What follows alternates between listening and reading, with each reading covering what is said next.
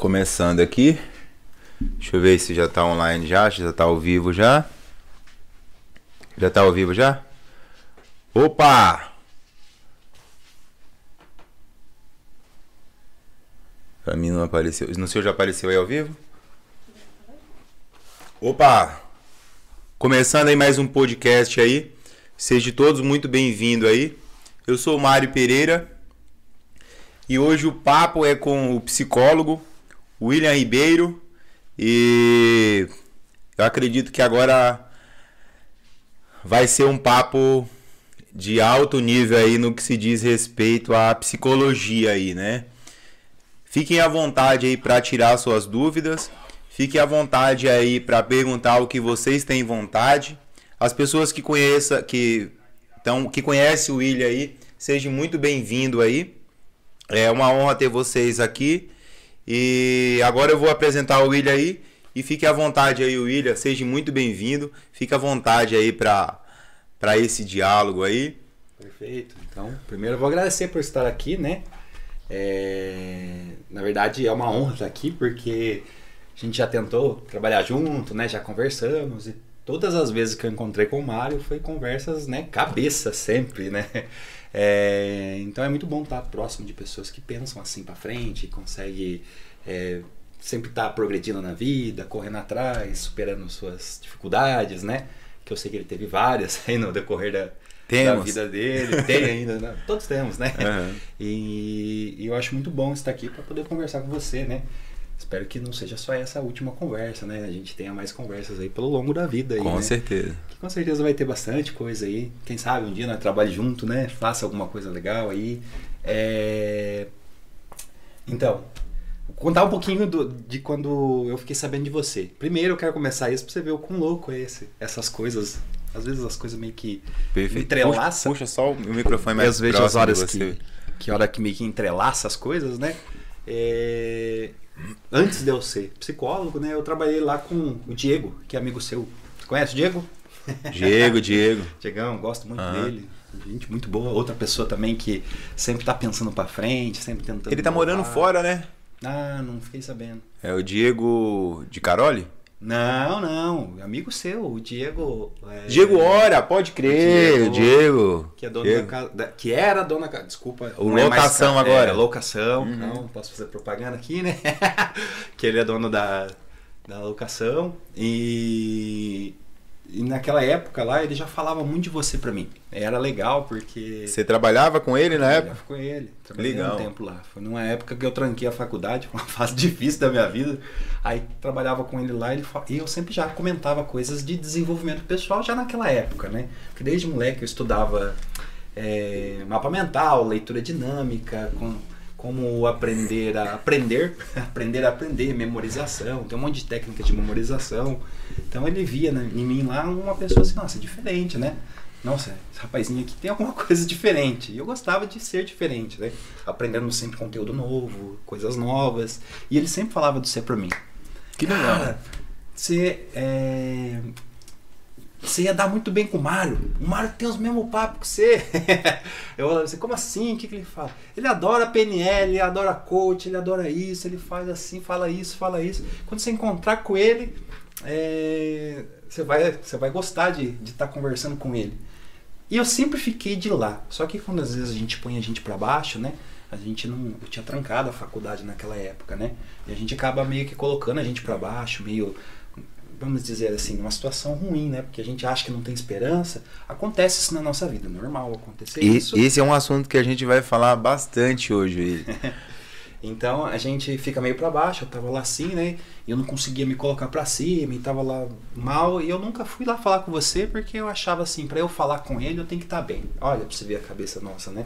Às vezes você podia ir lá conversar comigo e você ajudar eu a sair de, de uma situação difícil, né? Pelo conhecimento que eu sei que você tem, você ia conseguir fazer algo assim, né? Mas a gente é meio né, é, egoísta às vezes, e é normal isso. Mas a gente às vezes tem que aprender a achar a bolinha e pedir ajuda para alguém. Então, é, quando eu fui lá, é, quando eu, eu me formei, né, passei e tudo, aí eu comecei a fazer meus vídeos, né, foi quando você entrou em contato, você lembra? Uhum. Como que foi? Lembro. eu, eu, eu tava com um projeto, eu não lembro exatamente qual que era o projeto. E aí eu vi você falando, tendo coragem de pôr, de se expor, porque para mim também era, era a, a grande dificuldade era me expor, né? Fazer o que eu tô fazendo hoje. Ainda é difícil, ainda dá uma tremedeira, ainda a mão transpira sabendo que tem pessoas assistindo, né? Mas e aí eu vi você. E eu falei, cara, esse, esse eu vou eu vou trocar ideia com esse rapaz porque ele é fera. Ele, ele é um cara é, para frente, ele é um cara que realmente está entendendo que o que ele está falando, ele entende do que ele fala, né? É, a grande dificuldade é de você se deparar com pessoas que não vivam é, uma vida demagoga, né? É... Deixa eu ver o quê? Pausa aí pro, pro, pro intervalo, pessoal. Alguém mandou uma coisa que é importante. Abaixar o meu microfone e tá escrito aí, Mário, e o William fica falar mais próximo, você tá ah, tá ficando então. mais baixo. Show de bola. É, pessoal, dá feedback aí pra gente. Precisa, né? A gente não tá sabendo o que tá acontecendo aí. Legal. É, e eu, eu realmente, eu, eu, aqui eu não sei quantas pessoas tem, então é até bom isso daí, né? Eu só consigo ver os comentários aqui. Eu fico como espectador aqui. É, e aí eu, eu vi, percebi você, mas aí eu não lembro o, que que aconteceu, acho que não, não era o momento para acontecer, né? E aí seguimos a nossa vida.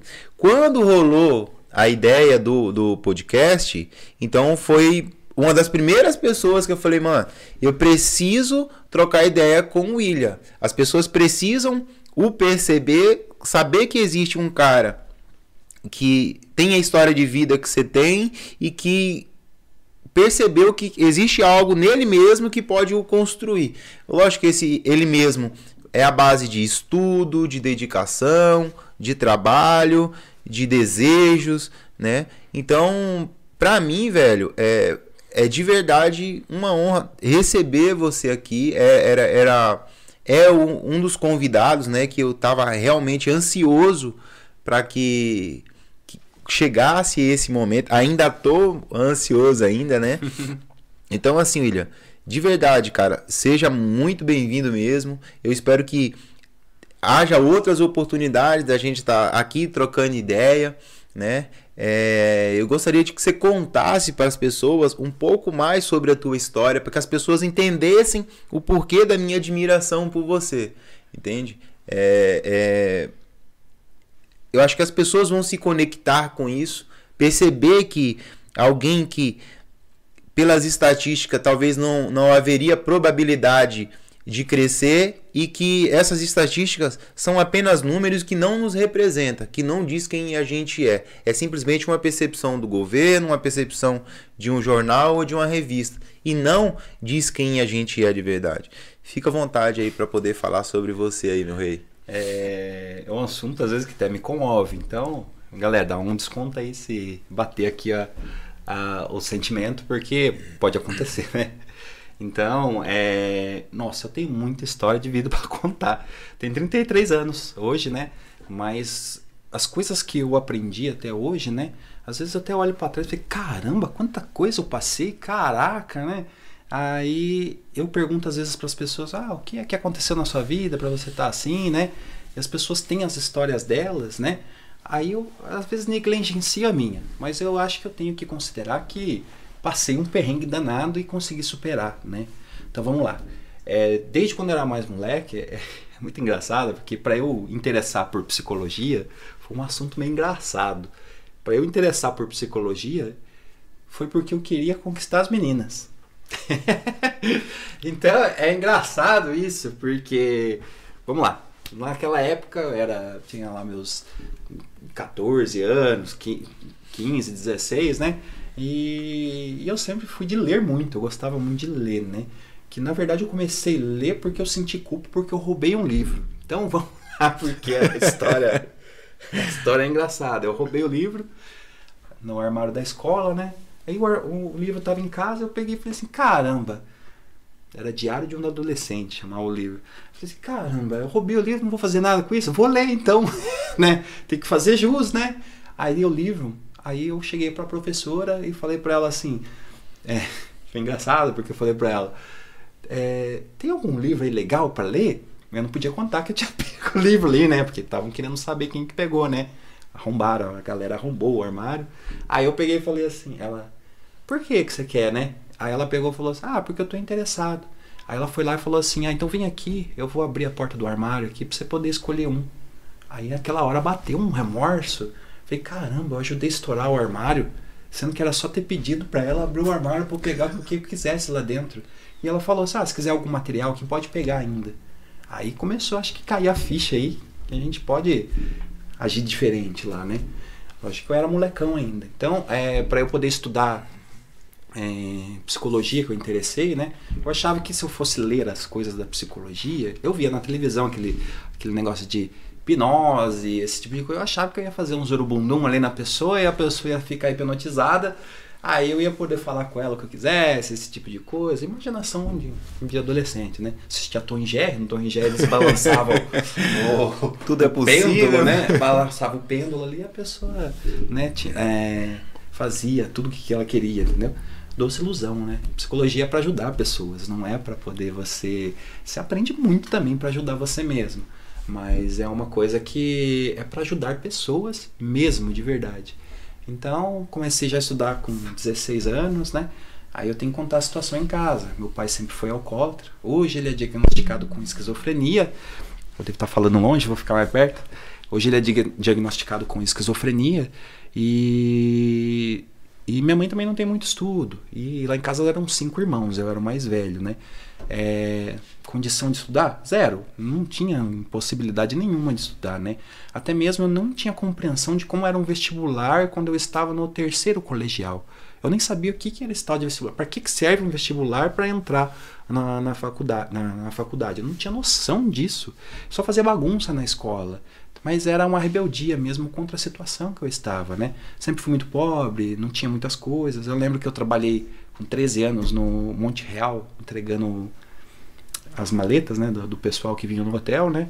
É... E a felicidade minha era comer um lanche quando eu chegava em casa, porque levar lanche em casa tinha que dividir por cinco, né? São cinco irmãos, então não podia nem comer um lanche, né? Então quando eu podia ganhar meu dinheiro e comprar meu lanche, eu comia todo dia. É, é engraçado lembrar dessas coisas do passado, mas vou tentar pular um pouco mais para frente, porque. Não, William, você pode ficar à vontade, cara. Nossa, pra, pra... tem muita história, tem muita coisa. Eu gostaria é... de entender um pouco mais. e acho que quero... as pessoas que estão assistindo também, cara. E eu quero trazer alguma coisa pro pessoal também, né? Pra pessoa se sentir motivada também a, a conseguir alguma coisa para ela também. Eu acho que é importante ela ouvir minha história também, mas ela também saber que ela pode conseguir também alguma coisa desse tipo, né? É que, que nem eu, a gente colocou lá no começo, né? São as crenças irracionais que a gente tem. Então, às vezes, a gente tem que pensar um pouco fora da caixa, diferente do que as pessoas estão pensando. A clássica história da Maria vai com as outras, você tem que ser a Maria para não ir com as outras. Né? Que ela decidiu não ir com as outras para poder conseguir algo diferente. E foi o que eu fiz desde o começo, né? Todo mundo falava que, ah, isso não vai dar nada, não vai fazer. Eu estava lá trabalhando agradeço minha vozinha, que ela cobrava muito de eu estar trabalhando, né? É, então fazia com que eu sempre estivesse em movimento, né? Tem pessoas que não tiveram a mesma oportunidade que eu de ter essa avó que pudesse ajudar, né? Mas sempre tem alguém que quer ajudar a gente. Às vezes a gente não enxerga, mas, mas tem. Então, é, para prolongar a história, com 16 anos eu lembro que eu ia na biblioteca daqui, quando era ali perto da. A, a biblioteca era em cima do canal. E eu ia depois da escola para ler os livros que eram proibidos de serem emprestados. Tinha uma coleção chamada Ego, que tinha seis livros numa coleção e lá tinha testes psicológicos, né? E lá foi a primeira vez que eu comecei a ler coisas a respeito do alcoolismo e entender o que era o alcoolismo. E meu pai era alcoólatra. Aí eu fui entendendo como é que é que acontece com a pessoa alcoólatra. E eu comecei a perceber que não era para conquistar as meninas nada. que aquilo me dava uma percepção de entender mais as pessoas para ser mais empático, saber como é o mundo de cada um e conseguir direcionar ela para que ela entenda o que está acontecendo com ela, para que ela possa tomar uma melhor direção. Nós temos padrões que a gente acaba usando sempre na nossa vida e às vezes a pessoa não consegue sacar que ela está nesse padrão. E uma pessoa que tem consciência da ciência da psicologia pode mostrar para ela que ela, nossa, caraca, eu é, eu fazendo isso, então eu posso mudar. Eu nem via que eu estava fazendo isso, agora eu vejo. Aí você tem a oportunidade de mudar. Então, quando eu li os livros, eu vi que quem tinha que mudar era eu. Aquela rebeldia com meu pai, aquele negócio de bater de frente, brigar, discutir com meu pai, né? Vou ser sincero, briguei com ele de verdade mesmo, de soco, né? É, muitas pessoas me julgam porque aconteceu isso, é que não entendem a vida que eu passei lá, né? Então, de uma vez que eu briguei com eles, né, com ele, eu levei facada pra mão. da outra vez que ele brigava, ele me cortava, né? Ele já tentou me matar várias vezes. Então, era difícil a vida lá naquela época lá. Muitas pessoas não conhecem essa parte minha, né, de ter passado uns perrengues danado. Era direto chamado polícia em casa. Meu pai chegou já a tacar fogo na casa duas vezes. Então, era sempre uma sensação de eu tenho alguma coisa e de repente vou perder tudo, sabe? Então eu tive que mudar muitas crenças em mim, né? Para eu conseguir conquistar algo, porque se eu tivesse acreditando nisso ainda de, nossa, não posso ter nada porque logo vai acabar. Eu Nasci pobre, vou morrer pobre. Isso. Então, as pessoas têm que saber que elas têm um merecimento para algo, né? Se elas ficarem é, batendo nessas teclas do passado, né? Ela sempre vai ter o mesmo resultado. E às vezes sozinha realmente ela não pode conseguir. Por isso que a ajuda do psicólogo faz com que a pessoa tenha um vislumbre de certas coisas. Depois eu vou falar mais a diferença de algumas coisas na psicologia. É... Estudando muito lá, né, naquela época, com 16 anos só, eu tirava os xerox que permitia sair, eu lembro que eu ficava lendo muito. Não sei o que aconteceu, era uma fissura danada para ler aquelas coisas, né? porque aquilo revelava muito do outro para mim. Então eu olhava para as pessoas e já, já percebia que certas coisas. Eu sempre fui questionador, eu percebia que certas pessoas estavam fazendo certas coisas por causa do inconsciente, lá naquela época já, por causa de certos comportamentos que foram batidos várias vezes, certo contexto social que dizia certas coisas para a pessoa. Uma das perguntas que eu lembro que eu fazia muito para mim na cabeça e eu queria uma resposta era assim: por que, que mulher usa bolsa? Não tem nada a ver, né? Mas por que, que mulher usa bolsa homem não? Isso me encanava de um jeito que não tem porquê. Por que, que mulher usa bolsa? Não que eu fosse usar bolsa, entendeu? Mas por que que diabo uma mulher tem que usar bolsa? Aí depois eu me pego questionando muitas coisas, daí eu consigo entender por que, que uma moça lá no Iraque ou lá no Afeganistão usa burca, entendeu? É, é a mesma coisa, é o mesmo princípio. Eu começo a entender mais coisas a respeito disso. Aí afundei nesse mundo para entender as coisas e isso foi me trazendo um monte de explicação, um monte de coisa. Só que ao mesmo tempo um porrada de pergunta também. Porque você vai se autoconhecendo, entendeu? Aí são perguntas novas que aparecem para você. Não fica mais batendo nas mesmas. Vem outras, é sempre uma dúvida, só que daí a diferença é que você está mais consciente do que acontece com você. Mas ter mais consciência de você também ter mais responsabilidade também. Não é só é, aquela frase do, do Homem-Aranha, né? Com grandes poderes, com grandes poderes e grandes responsabilidades. Quando você aprende a ter liberdade sua, sempre liberdade vai vir com uma, alguma responsabilidade para você ter também. Então, é, viver tem consequência, né? Viver é gostoso, mas tem algumas consequências. Então, fui crescendo, né? Aí eu lembro que eu cheguei no terceiro colegial, eu já tinha trancado a, a escola, trancado não, deixado de ir na escola por dois anos, porque meu pai foi morar num sítio, acabei indo junto, perdi dois anos na escola. Aí eu falei assim: quer saber? Eu vou voltar esse ano e vou tentar estudar. Porque eu só tinha feito bagunça até então. Vou ver o que acontece. De teimoso, eu fui ver o que acontecia se eu tentasse estudar. Entrei na escola, né? Aí os professores explicando a matéria e eu resolvi prestar atenção. Quando ele começou a contar a matéria para mim, caiu a ficha. Eu falei, caramba, nossa, que fácil. Ah, deixa eu tentar ler aqui o, o, o livro aqui, né? Nossa, a partir do momento que eu quis fazer o negócio acontecer, foi fácil. Falei, caramba, nossa, eu já lia outras coisas. Mas qual era a crença que eu tinha? Que eu era burro, que eu era incapaz, que eu não podia fazer, que eu não tinha certeza que eu ia conseguir. As pessoas diziam: Ah, você pode? Como assim você vai ser faculdade? Ninguém na minha família tinha feito faculdade até então, ninguém tinha estudado, eu nem sabia o que, que era isso. Aí eu achava que eu não conseguia.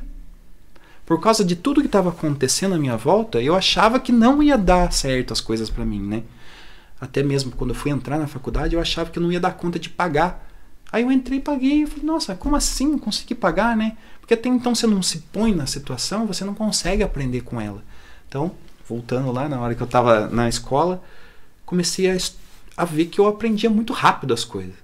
Também eu jogava RPG na época e eu era obrigado a ler os livros e passar as regras para a pessoa. Então vamos dizer assim, eu era inteligente. Eu estudava, eu ia na, na, na biblioteca, eu lia os livros de RPG ensinava as regras para os colegas. Mas quando alguém perguntava para mim assim, Wida, você é inteligente? Não. Como assim não? Entendeu? Como não é? Você está fazendo as coisas e tem muita gente que vai lá no meu consultório e bate o pé, fala que não é uma coisa, que ela é feia, ou que ela é assim, que ela é desse jeito. E tem um monte de outra característica, simplesmente ela anula da vida dela e ela não consegue enxergar. Não vai para frente, não vai para trás e fica batendo só na tecla ruim, ao invés de conseguir perceber alguma coisa. Lógico que não é culpa dela ela não perceber isso, né? Ela precisa talvez de um algum insight, alguma coisa que faça com que de alguém que a ajude a perceber quem realmente de fato ela é, né? E esse é o nosso papel de psicólogo, né? Mostrar para ela que ela tem potencial. Eu gosto muito da abordagem fenomenológica, né? Que é uma abordagem que ela sempre olha com o humano, para o humano como um, um, um potencial agente da vida que ele é responsável pela sua vida e sempre vai conseguir produzir alguma coisa que vai trazer alegria, independente das situações que ela estiver passando, né?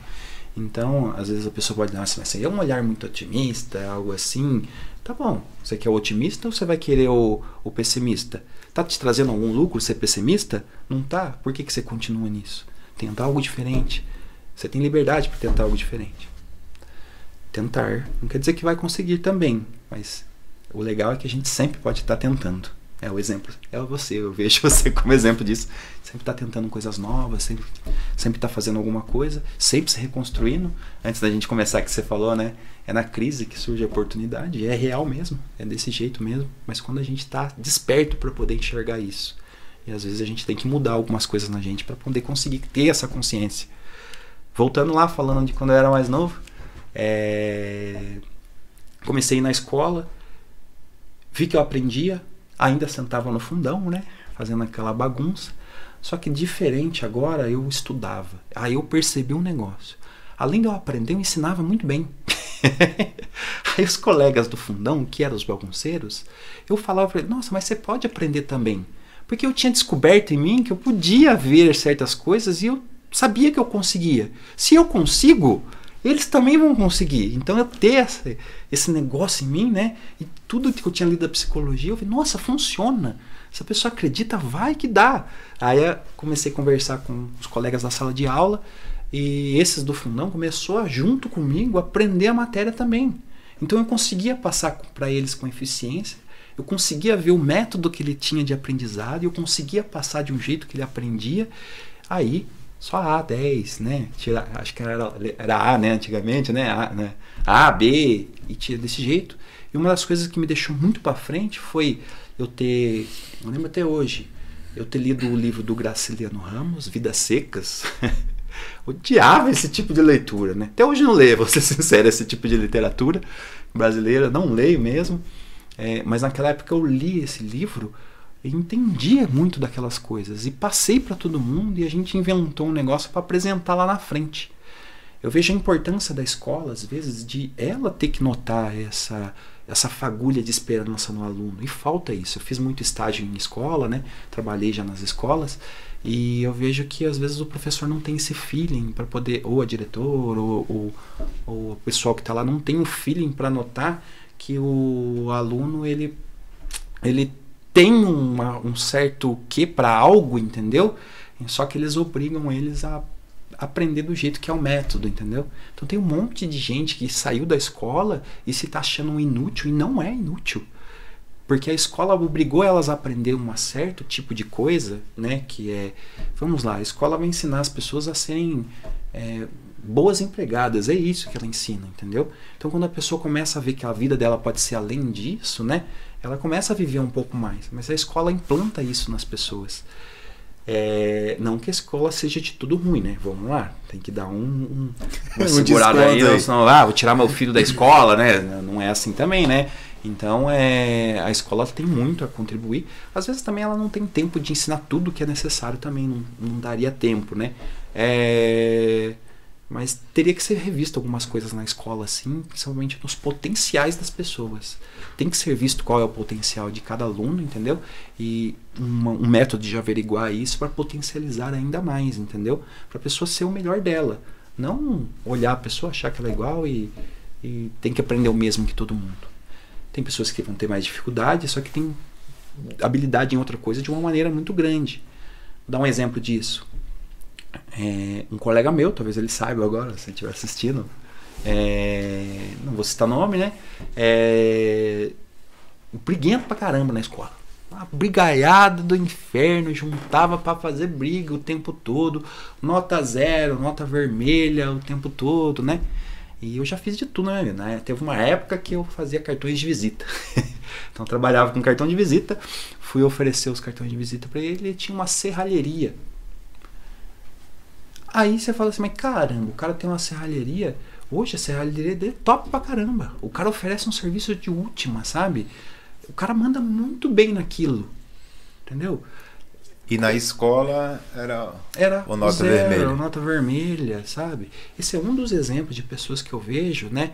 Que tava assim. E também lembro de certos alunos que eram primeiro da sala de aula, né?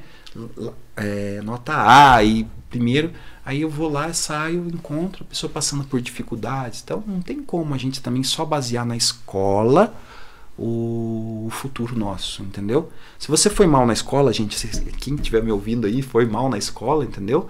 Não é porque você foi mal na escola que você não tem potencial, você tem. E, dá para achar esse potencial, né? É, e nem aquela pessoa que foi muito bem na escola e hoje está mal, entendeu? Talvez não era aquele momento. Daí, se você ficar no passado amarrado com aquilo e não tentar uma coisa nova, dizendo que você é burro, dizendo que você é ignorante, aí você, você desmerece, pronto, acabou. Não tem onde ir mesmo. O primeiro passo para a gente evoluir é acreditar que a gente consegue. Então, às vezes, o primeiro, às vezes não, sempre, o primeiro passo meu dentro da psicoterapia né, é mostrar para a pessoa que ela tem confiança nela mesma, que ela pode crescer, entendeu? Quando ela saca que ela pode, aí ela começa a questionar as coisas. Daí que ela vai para frente, entendeu? É que nem aquela, aquela frase, né? É, para você poder ser curado, né? É, você tem que desejar. E o desejo já é 50% da cura. Então, se você deseja um dia ser melhor, se você tiver 50% de pensamento de que você pode fazer isso, você já. Quer dizer, se você tem um pensamento sobre isso, 50% do caminho já está andado. Cara, eu diria que o desejo ele é 100%. As construções que a gente tem, né, como analista, de desejo é é 100% real porque é imagina esse, esse, esse mesmo garoto aí que viveu num ambiente doentio, né, onde os pais tinham as suas limitações, se prenderam à limitação, né? É, imagina esse, esse, mesmo garoto aí com é, o pai ou a mãe falando, ó, você vai ter que trabalhar para os outros, porque você não vai construir nada, a gente nasceu para ser pobre, vai morrer pobre, né? É, imagina esse mesmo garoto é, sendo agredido, esse mesmo garoto na escola não sendo visto, não sendo notado e sendo tratado como mais um, eu, eu, eu percebo isso dentro da, da, da, escola hoje, né? E, e também percebo que, que a escola tem uma preocupação hoje com o aluno. Estão começando a se preocupar. Infelizmente, eu acho que como dentro de toda a área profissional, tem a galera que, tipo, tô aqui para ganhar o meu salário. Mas assim, eu percebo que quando as pessoas desejam ela, o desejo não é algo consciente, ele é algo inconsciente, porque a pessoa que tem uma vida ruim, ela desejou aquela vida ruim e nos mínimos detalhes daquela vida ruim, por mais que ela não queira, ela desejou. E aquela aquela dificuldade, ela tem uma função direta dentro da pessoa. Ela ganha algo com isso. E eu vou te dar um exemplo. E desculpa te cortar aí sua construção aí. Numa casa onde eu morava, tinha um gramado em volta da casa inteira. E na frente tinha os lugares das plantas e, e, e, a rachadura na calçada. E era uma rua que a prefeitura não limpava muito, né? Então crescia mato. Mas todo mundo do bairro, quase todo mundo do bairro, pagava para alguém limpar. Então tinha um rapaz que ia lá e, e carpia é, para todo mundo. Um dia, esse cara sumiu. Mais de um mês e, e aí deu um, começou a chover, chover, chover, chover, chover, chover. E o matão subiu. Eu cheguei a comprar uma, uma, uma, uma máquina elétrica, né? Com, a, com aquela linha, e aquilo ali você demora mais tempo arrumando a linha no na maquininha do que. Trabalhei com isso já. Meu pai era jardineiro, levava eu trabalhar com isso. Perde mais Trabalhei, tempo colocando é... um fiozinho lá para poder cortar do que cortando. Cortando é rapidinho, E aí aluguei também. E hum, resumindo, eu passava o dia inteiro e não conseguia limpar. E aí eu um dia passou um rapaz, esse cara sumiu, ninguém tinha o telefone dele, porque ele, ele saía pulando de casa em casa e ia limpando e a gente pagava. E aí um dia passou um rapaz na porta de casa e falou bem assim, eu tava em casa, e, na garagem, né? E ele falou bem assim: é, se você me arrumar uma faquinha, eu vou. Eu limpo aqui para você e você me dá uns trocados. O cara queria uma oportunidade de, de, de se ajudar, de me ajudar se ajudando. Falei, cara, eu não tenho interesse. E era as coisas que eu estava estudando. Sobre, exatamente sobre o desejo, sobre um, um negócio mais profundo, sobre abismo em camada, né? É, é, é, é algumas coisas que não, não, não, comportam aqui no momento. Mas assim, ó, eu falei para ele bem assim, e eu fiz um teste, como eu sempre estou fazendo, eu tenho uma psicopatia dos traços de caráter, meu psicopata ele é bem alto. E, e eu estou sempre testando as pessoas, manipulando as pessoas para ver até onde elas vão ou o que, que elas querem com isso. E aí eu falei bem assim, vamos fazer o seguinte, Sabe esse lugar aqui que aluga ferramentas? Vou dar uma moral para você, hein, Dieguinho. A locação ali nos francos, é... ele falou, sei. Eu falei, lá, se você alugar na sexta-feira, você só devolve, você devolve na segunda e só paga uma diária. E não me interessa quanto você vai pagar na diária. Você vai lá, aluga o valor, você me traz a nota, mas você tem que alugar no seu nome, porque se eu for alugar para você, aí vai ficar muito fácil. Então, você me traz a nota e eu te pago o valor da locação. Locação, olha que perfeito. E aí, todo mundo aqui vai querer fazer. E você cobrar aí 100 reais de todo mundo, todo mundo faz porque tá, tá capim, mata até no teto de todo mundo. Resumindo, o, o tamanho de todo mundo de área de, de, de, de jardim no final, de, de gramado no final, aqui é quase todo mundo é padrão. Você vai conseguir fazer no mínimo, no mínimo, uns 4 por dia. Se você cobrar 100 reais, sexta, 100 reais sábado, 100 reais domingo, 4 cada dia, para fazer pouco. Você fez 1.200 reais num final de semana. Se você fizer isso quatro vezes no mês, quatro finais de semana, você tem quatro pau e oitocentos. Aí ele falou assim, pô, legal, velho, legal. Eu vou fazer isso, sexta-feira eu tô aí. O cara voltou? Não voltou, sabe por quê? Porque o que ele ganhava, o ganho dele, não tem, não tá a ver com o dinheiro tem a ver com as limitações que ele criou para ele, que ele não, ele, nunca que ele vai almejar ganhar 4.800 reais trabalhando só final de semana, não tem possibilidade.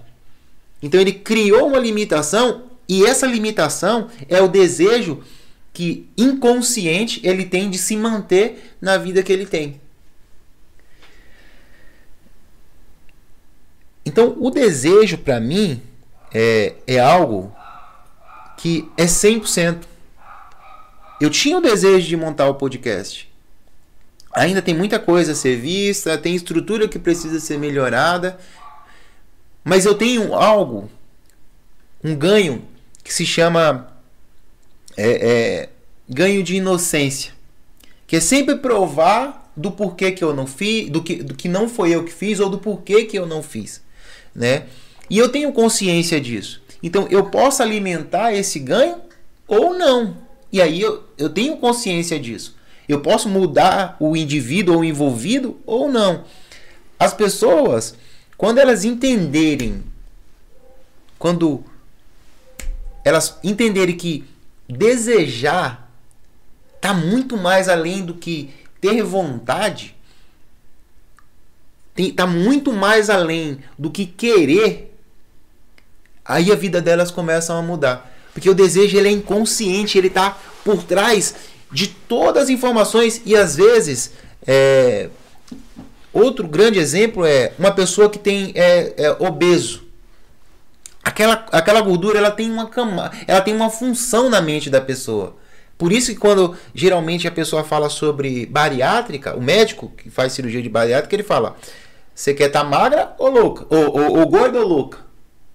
Porque a, a, mente ela não percebe, ela não consegue compreender o porquê daquilo ali. É mesmo para fazer a bariátrica, há uma exigência de, de que passe com um psicólogo, né? Então é assim, é, realmente o que você está falando, né? Do inconsciente controlar as pessoas, o Freud já falava há muito tempo atrás, né? Lá na época do Freud, vamos lá, dá uns 120 anos atrás, o Freud veio com a ideia de que o nosso inconsciente é muito maior do que o nosso consciente. Vou dar uma explicação sobre isso. Quando você vai numa festa, aí você encontra um, várias pessoas que você acha bonita. Não tem uma que chama mais atenção?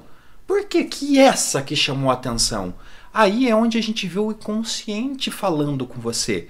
Porque você pode, daí você pergunta pro seu amigo, quem é mais bonita aqui? E ele fala, aquela lá. Não, mas eu acho essa. Por quê? Desde quando a gente é pequeno, a gente está aprendendo um monte de coisa. Não tem como você manter tudo no, no consciente. Senão você vai ficar louco. Imagina você conseguir manter todas as informações no inconsciente. Daí o que o cérebro faz? Ele joga para o inconsciente e quando precisa ser solicitada essa informação lá do inconsciente, ela vem e continua inconsciente. Mas ela decide o que você vai fazer. Então é mais ou menos assim. É, na festa. Ah, eu vi a moça. Ah, essa eu gostei mais dessa. Por quê? Talvez ela tenha traços de pessoas que você já teve contato antes, que aquela representação dela faz com que você fique mais confortável, que se ache mais bonito, ou que você tenha até uma imaginação do que ela pode proporcionar por causa de certas características que ela tem. Então o que acontece? A gente sente uma proximidade dessa pessoa. E a gente vai atrás dela, entendeu? É o que configura muitas vezes as mulheres falarem assim, né? Eu largo um cara, vou pego um mais podre. Eu largo outro e o outro é podre pra caramba também. O que que acontece? Quando ela vai, como que a psicologia agora, isso aí. Como ela vai pensar numa pessoa, né? Ela pensa, olha essa, eu, eu quero essa. Na verdade, quando ela olha aquela pessoa, o inconsciente dela está dizendo assim, ó, olha, essa pessoa tem alguns traços, mas ela não está decidindo conscientemente.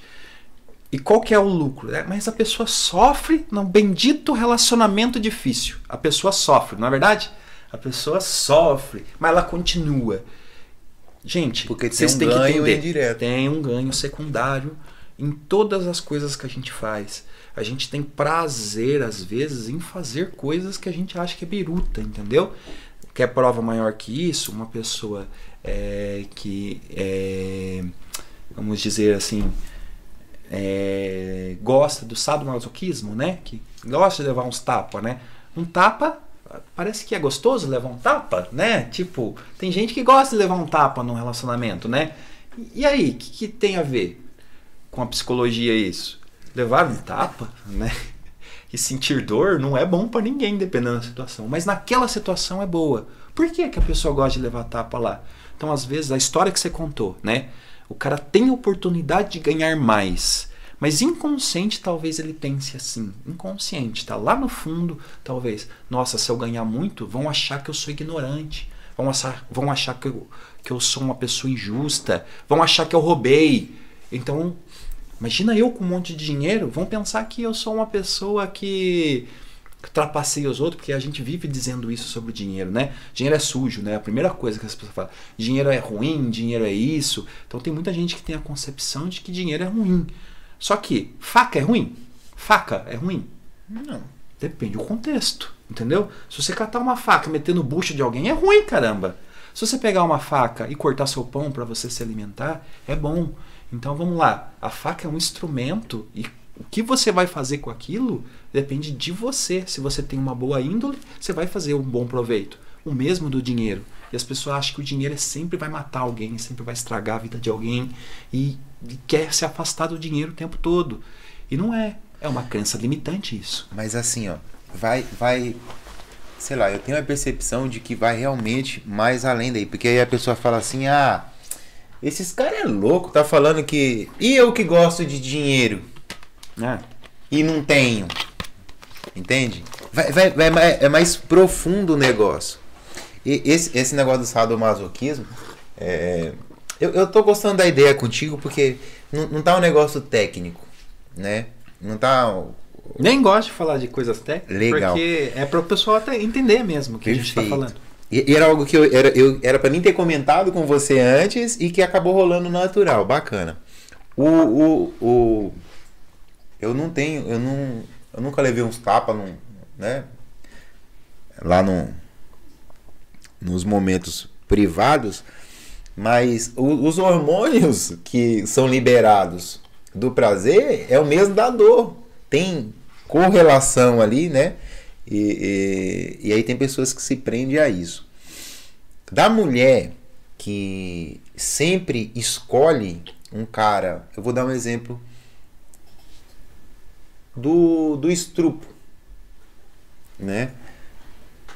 Não vai ficar muito pesado.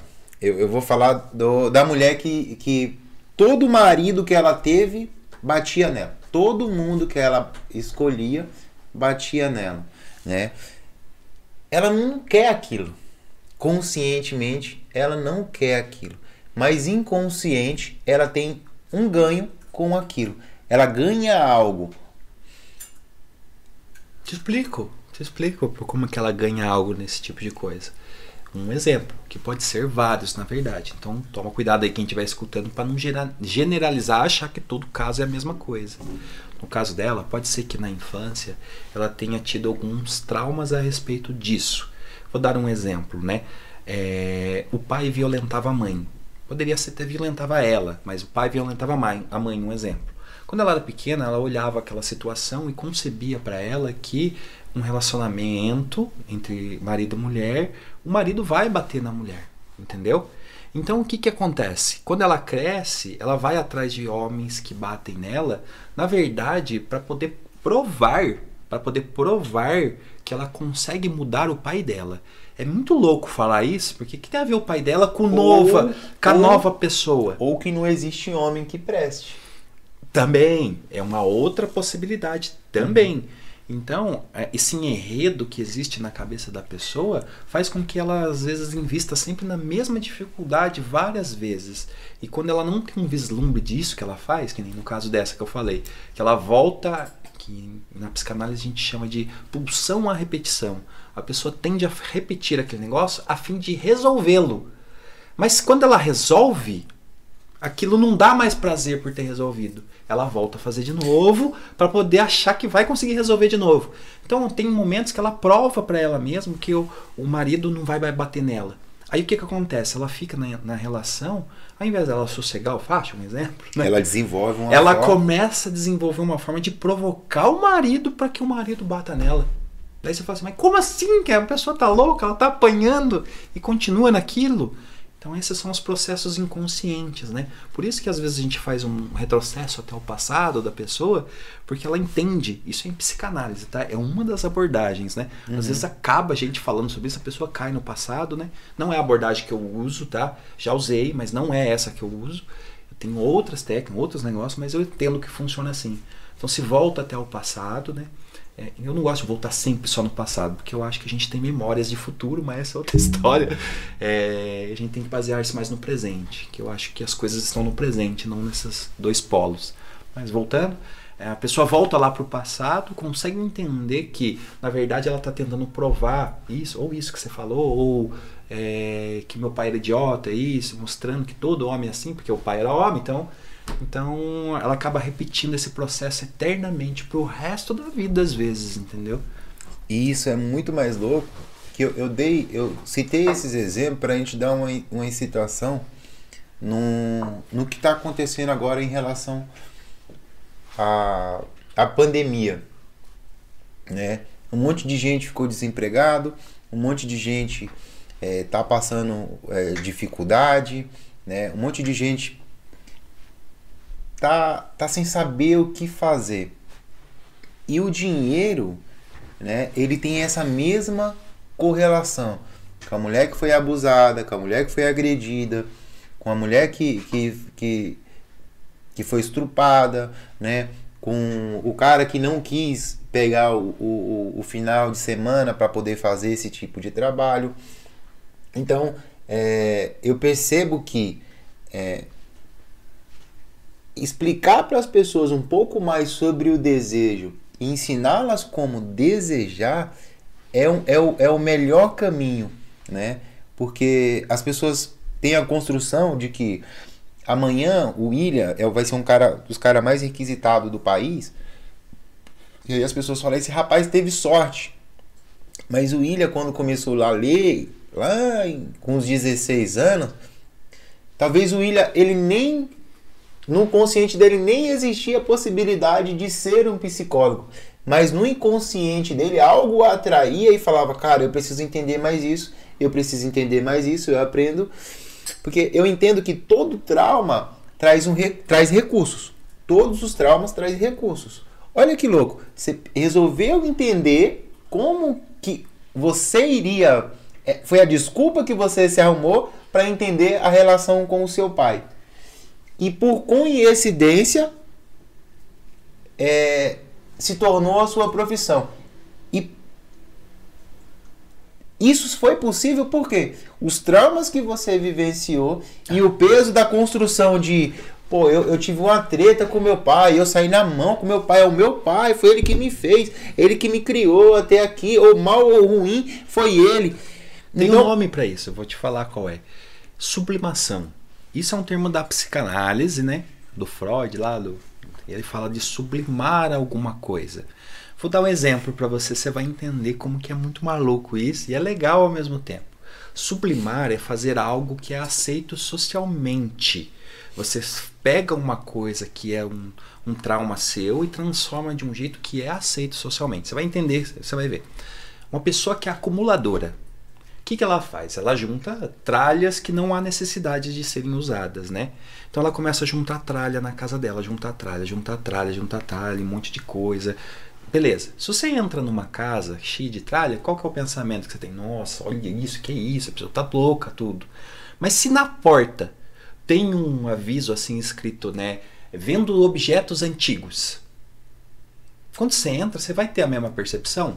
Não você vai ter uma percepção diferente daquilo. Você vai olhar e vai falar assim: nossa, é. Aqui, que legal, quanta coisa antiga. Quanta coisa antiga, tá vendo? Ela sublimou. As, as pessoas aceitaram socialmente. Então, só um exemplo para você entender melhor isso. É, uma pessoa que tem compulsão assassina, ela vai trabalhar no matadouro. Tá vendo que ela tem, ela sabe que ela tem a compulsão. Ao invés de ela estar tá matando alguém, agredindo alguém, ela vai lá e faz isso. Um caso grave de psicopatia muito louca aí, né? De alguém que assassina e vai no matadouro. Ela tá matando touro, né? Então ela satisfaz aquilo de algum jeito e tá servindo socialmente.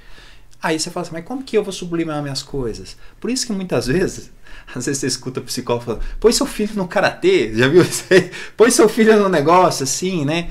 É, na verdade é para a criança às vezes extravasar aquilo e não descontar nos amiguinhos na escola, porque daí ele vai lá com um esporte, você sublima aquilo que você tem. Então uma pessoa que tem uma pulsão, muita coisa, aquela energia, o que, que ela tem que fazer?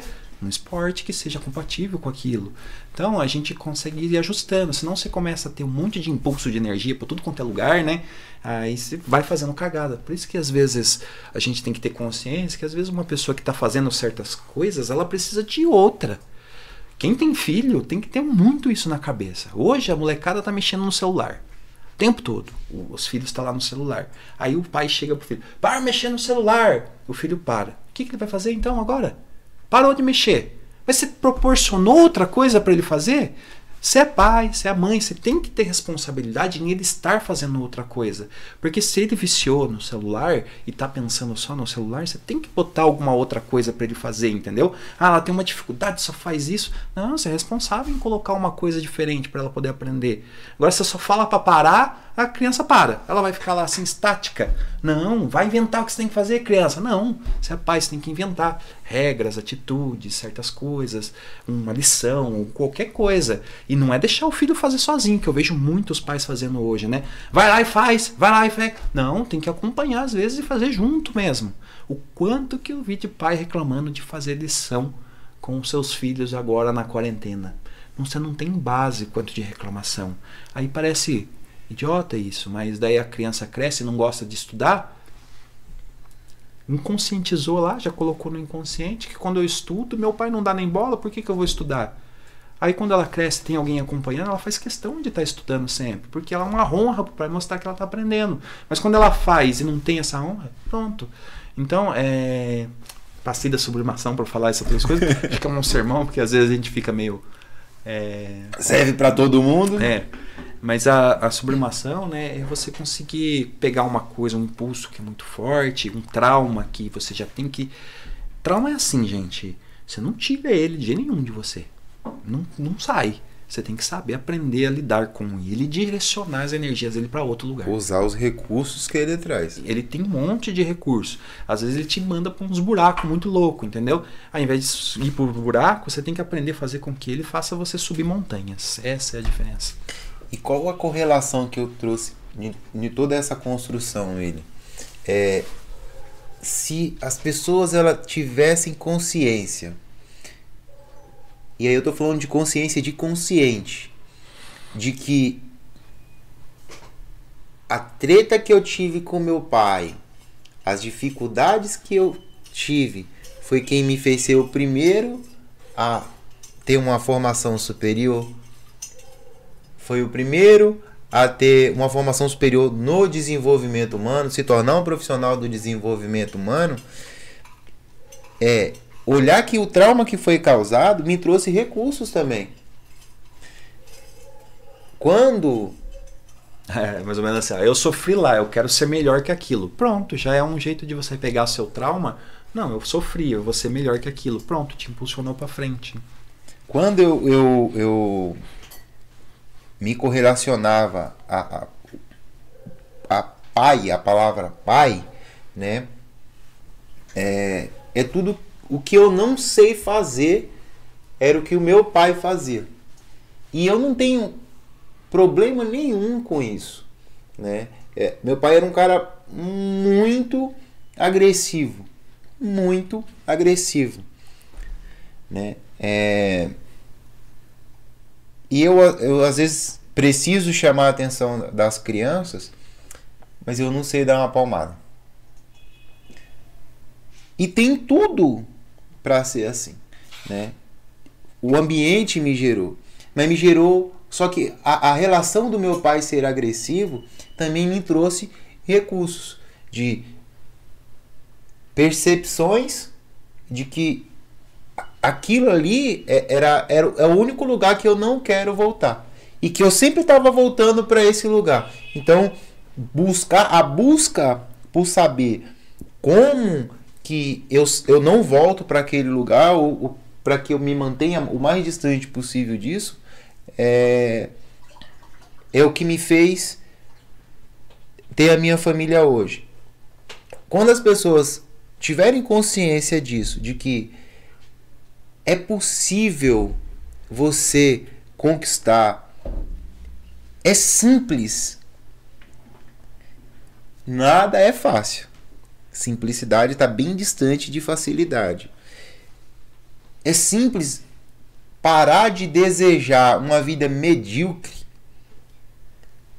e começar a desejar uma vida melhor, porque o que, que acontece? Eu sei que eu, eu vou para. Vou dar um exemplo. Saio daqui de Água de Lindóia e vou para Serra Negra. Então, meu destino é Serra Negra. A grande questão é que as pessoas se dispersam se distrai no meio do caminho e aí vão procurando outros caminhos. Posso dar um exemplo sobre isso? Ou como atalho. Assim, ó. Imagina um jogo de futebol.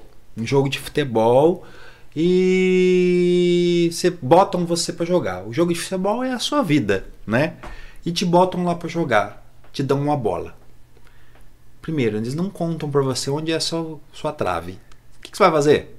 Você não sabe onde é a sua trave. Sai chutando. Você sai chutando.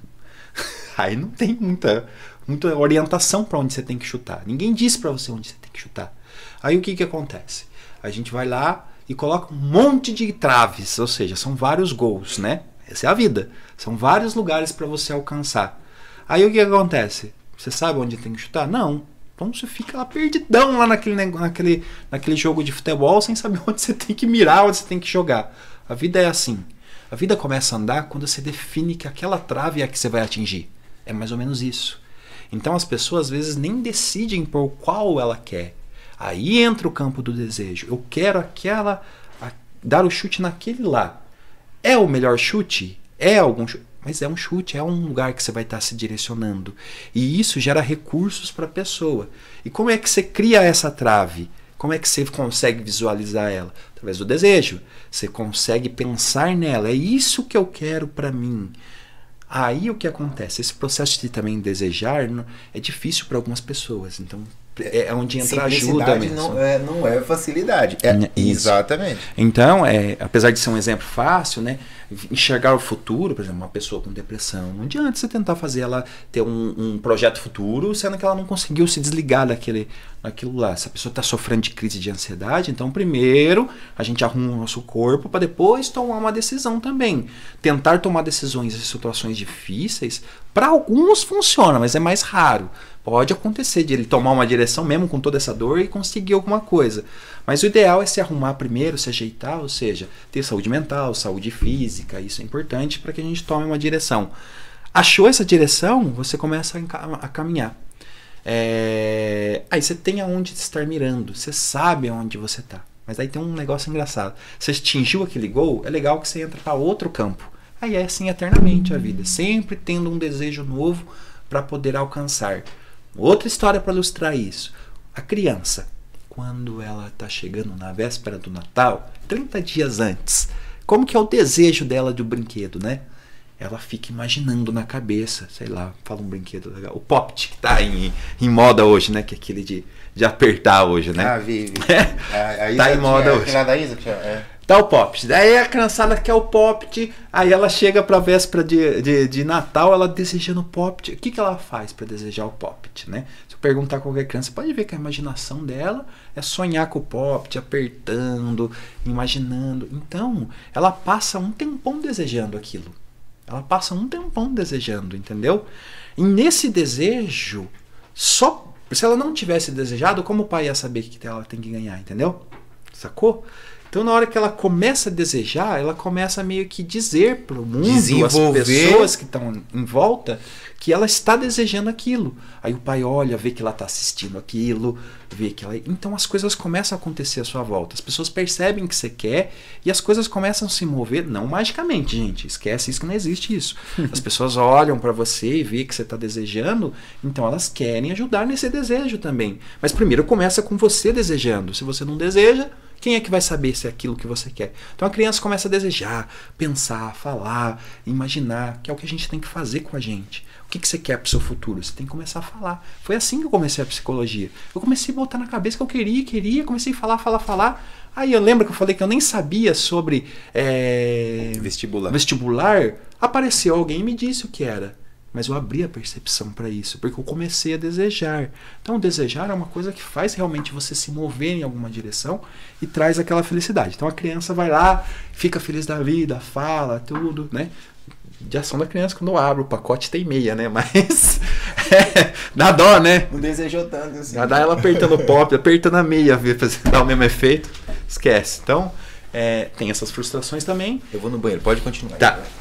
Eu vou esperar você voltar, senão eu, eu, eu me perco.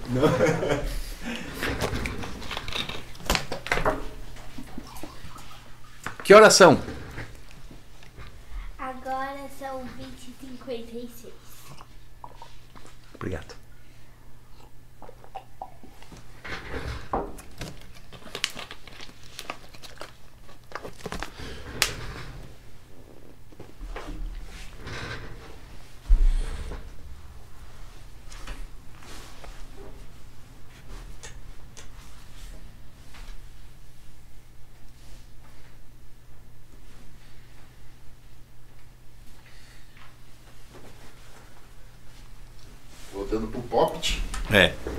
Então, aí a gente acaba vendo a criança ganhando o poppet. Aí a mais loucura disso é que a criança brinca uma semana e deixa de lado. Você que é pai, você sabe disso, né? aí fica lá o negócio lá, guardado. Aí você fala assim, mas caraca, queria tanto e fazia tanto. Na nossa vida é assim também. A gente, é, a gente vai, vai desejando, desejando, desejando. E quando a gente ganha, às vezes a gente não dá tanto valor para aquela coisa porque ganhou. Porque o segredo está em desejar. Entendeu? Ah, o segredo de a gente estar contente o tempo todo é a gente imaginar, conseguir pôr a imaginação. Qual o próximo degrau? Isso. Então a pessoa fica imaginando aquilo lá, né? Conquistar aquilo não vai trazer felicidade. Então, é, a felicidade está no trajeto até chegar lá, entendeu? Tem várias histórias para ilustrar isso. Vou contar mais uma. É a praia, né? É, É a famosa ida pra praia, né? Que ninguém dorme no dia antes. Né? Isso, a criança quando quer ir num, no Hop Harry, por exemplo, né? Não, mas eu sou assim, eu sou essa criança. É. Que é o desejo mesmo de se querer. Se você não Aham. desejar, você não tem expectativa, então quando você chegar lá, você não esperou algo para ser visto, você não vai ver. Entendeu? Então você tem que esperar algo de- da sua vida para poder fazer sentido de algum jeito. Mas eu, eu, eu, eu fiquei preocupado, William, que você falou no começo, bem assim, ah, é algo sobre egoísmo. Não, que aí a pessoa se torna egoísta. E aí eu, eu, eu percebi que, assim, parece que você falou num tom de que como se o egoísmo como algo ruim. Ah, então. É, Quando a gente usa algumas nomenclaturas, né? A Uhum. gente tem várias. Das construções da sociedade. Isso, entendi. isso. Então, Fala um é- pouco sobre egoísmo, William. Como que a, a psicologia enxerga o egoísmo? Então, é que assim, tem muitas abordagens dentro da psicologia que pode enxergar o egoísmo de um certo jeito, entendeu? Hum. Então eu vou falar na prática para você como que a gente faz com esses termos. Olha que, olha que mágico que é isso, né? Quando a pessoa está no consultório comigo, quem tem, que- quem tem que dizer para mim o que é egoísmo é a pessoa, não sou eu, entendeu? Para mim não importa qual a interpretação de egoísmo que eu tenho, entendeu? Mas sim a interpretação que ela tem. Então eu ter uma concepção de egoísmo, entendeu? Vai fazer com que eu tente implantar ideias na, na cabeça dela do que eu acho egoísmo, do que eu acho certo, do que eu acho errado. Quando ela me diz o que é egoísmo, entendeu? Eu tenho que observar se aquilo está atrapalhando ou não a vida dela. Mas aí é a construção que a pessoa tem sobre a palavra egoísmo. Isso. Mas aí não é o egoísmo de fato. O que, que é o egoísmo de Então. fato na psicologia, então? Isso. Porque quando a gente chega em alguns termos, entendeu? Quando a gente vai trabalhar para alguém, com alguém, entendeu? Eu, como psicólogo, eu tenho que ver o mundo da pessoa sempre, sempre. É a pessoa, é o universo para mim, entendeu? Por isso que é muito importante quando ela vem falar comigo, ela contar as histórias delas, as coisas dela, entendeu? Porque eu consigo entender o que, que ela fala de tal coisa. Às vezes uma pessoa fala assim, ah, eu não gosto de briga. A concepção de briga dela é toda única dela. Ela tem uma concepção de briga dela, entendeu? E uma outra pessoa talvez tenha uma outra concepção, porque talvez lá na infância ela viu a briga de um certo jeito. Talvez uma pessoa veja a briga com algo que solucione as mesmas coisas para ela. E consegue solucionar. Que são aquelas pessoas que talvez cheguem e falem assim: Não, eu quero minhas coisas de volta. E funciona, ela consegue de volta as coisas que ela talvez emprestou para alguém. Entendeu? Já a outra vê a briga como: Nossa, vou magoar alguém. Entendeu? Aí você falou do egoísmo. Para mim importa o que a pessoa sabe do egoísmo. Se apareceu essa palavra lá, a pessoa vem se intitulando com isso. Eu sou egoísta, eu sou egoísta. Eu tento entender o que ela fala. Aí eu posso trazer mais visões sobre o que é o egoísmo para ela, que faz com que ela conceba novas coisas para ela pensar sobre isso. Então vamos lá. É, o que é egoísmo para o William? Eu posso dizer, entendeu? O que é o egoísmo para outra pessoa? Pode ser. Dentro O da- que é o egoísmo para a igreja? da- dentro da construção da psicologia, o que é o egoísmo? Não tem definição. Entendi, é, eu entendi, por isso. Não tem. Entendi. Não tem definição. Não- você não vai pegar um livro da, da psicologia que tem uma definição científica. O que é o egoísmo? O mesmo você dizer o que é o amor. Tem definição? Eles chegam em concepções próximas àquilo. O Entendeu? amor pra mim é o mesmo que o egoísmo. Então, É que daí quando a gente encapsula as informações em caixinhas, entendeu? Uhum. É difícil a gente conversar com alguém, entendeu? Sem entender o mundo dela, porque a gente começa o que a gente chama na psicanálise a fazer transferência. O que significa isso, né? Você pega as suas mazelas e põe no seu paciente, entendeu? Então, é... você não pode fazer algo assim. Você não pode. O egoísmo, as construções que eu tenho de egoísmo, é primeiro pensar em mim. Existe alguma outra construção que não seja de egoísmo, de pensar em si primeiro? Tem uma palavra na psicanálise, na, na psicologia que é egóico. Egóico. Que é esse termo que você usou agora. Pensar mais em mim, colocar eu em primeiro lugar, entendeu? Só que a gente, o psicólogo, a gente nunca entende um termo sozinho. A gente só entende um termo se tiver um contexto. Sem contexto, um termo não existe pra gente. Entendi. Entendeu? Entendi. Tem que ter o contexto sempre, entendeu? Vou dar um exemplo disso, né? É, é uma pessoa dizer. O que, que você acha de uma pessoa que manda alguém e fala um palavrão, manda alguém tomar no rabo? Entendeu? O que, que você acha dessa pessoa? O que, que acontece? Você vai olhar pra ela, você tem que saber o contexto pra ver se o que ela xingou, se tá certo ou se tá errado, entendeu? Então, quando você pergunta o que é egoísmo, eu tenho que saber o contexto. Porque assim, Me ó, conte o contexto, eu te conto o que eu acho. Entendi. Que pode Porque ser. assim, ó, vou dar um exemplo. É, um amigo fez algumas mudanças na empresa dele e aí chegou para as pessoas e falou assim, ó, a partir de hoje a meta de, de faturamento da empresa é essa. Aí algumas pessoas ficaram muito felizes, outros falaram assim, eu não quero. Eu não quero meta. E aí, como que você está trabalhando numa empresa que você não quer bater meta na empresa? A meta, ela não, não, não, não pode mudar. O que eu percebo, o que eu entendo é que você precisa entender o que, que é, o que, que essa pessoa tem de construção de meta e trazer para ela o que é real como meta, o que é a meta de fato. né? Aí algumas das pessoas falaram assim: não, meta é enganar as pessoas, é empurrar coisa nas pessoas que elas não querem levar. Meta é, é trapacear, meta é roubar. Não, velho, meta é só. Se eu tô te vendendo um- um- uma chuteira, eu posso também te oferecer o meião, porque você está comprando a chuteira porque você vai jogar bola. Então eu posso te apresentar uma caneleira, eu posso te apresentar uma, uma, uma, uma meia, uma bola, um uniforme, um short. E isso é bater a meta, é, é oferecer possibili mais possibilidades ou apresentar mais possibilidades para as pessoas para que elas comprem mais. Isso é bater a meta dentro da empresa, né? Quando e aí se eu e aí eu entender, eu, eu, eu entendo isso que você está falando. Aí eu preciso primeiro entender o que, que a pessoa tem como meta. Mas o fato da meta ela não muda. A construção que a pessoa tem é que precisa ser mudado. E aí não é uma imposição, é o que é. O egoísta é uma pessoa que ele pensa em si. O problema é que as pessoas têm a construção, a sociedade tem a construção de egoísmo como alguém ruim, como alguém mau, como alguém péssimo. E não tem como eu desejar algo se primeiro eu não pensar em mim. Porque se eu, eu quero mudar de casa, ir para uma casa maior, e aí, pô, mas o seu irmão tá passando aperto. E aí eu penso primeiro no outro, e, eu- e aí eu não tô sendo egoísta. O egoísmo, ele é algo dentro da construção que eu tenho de primeiro sou eu. E é o que eu ensino muito para minha filha.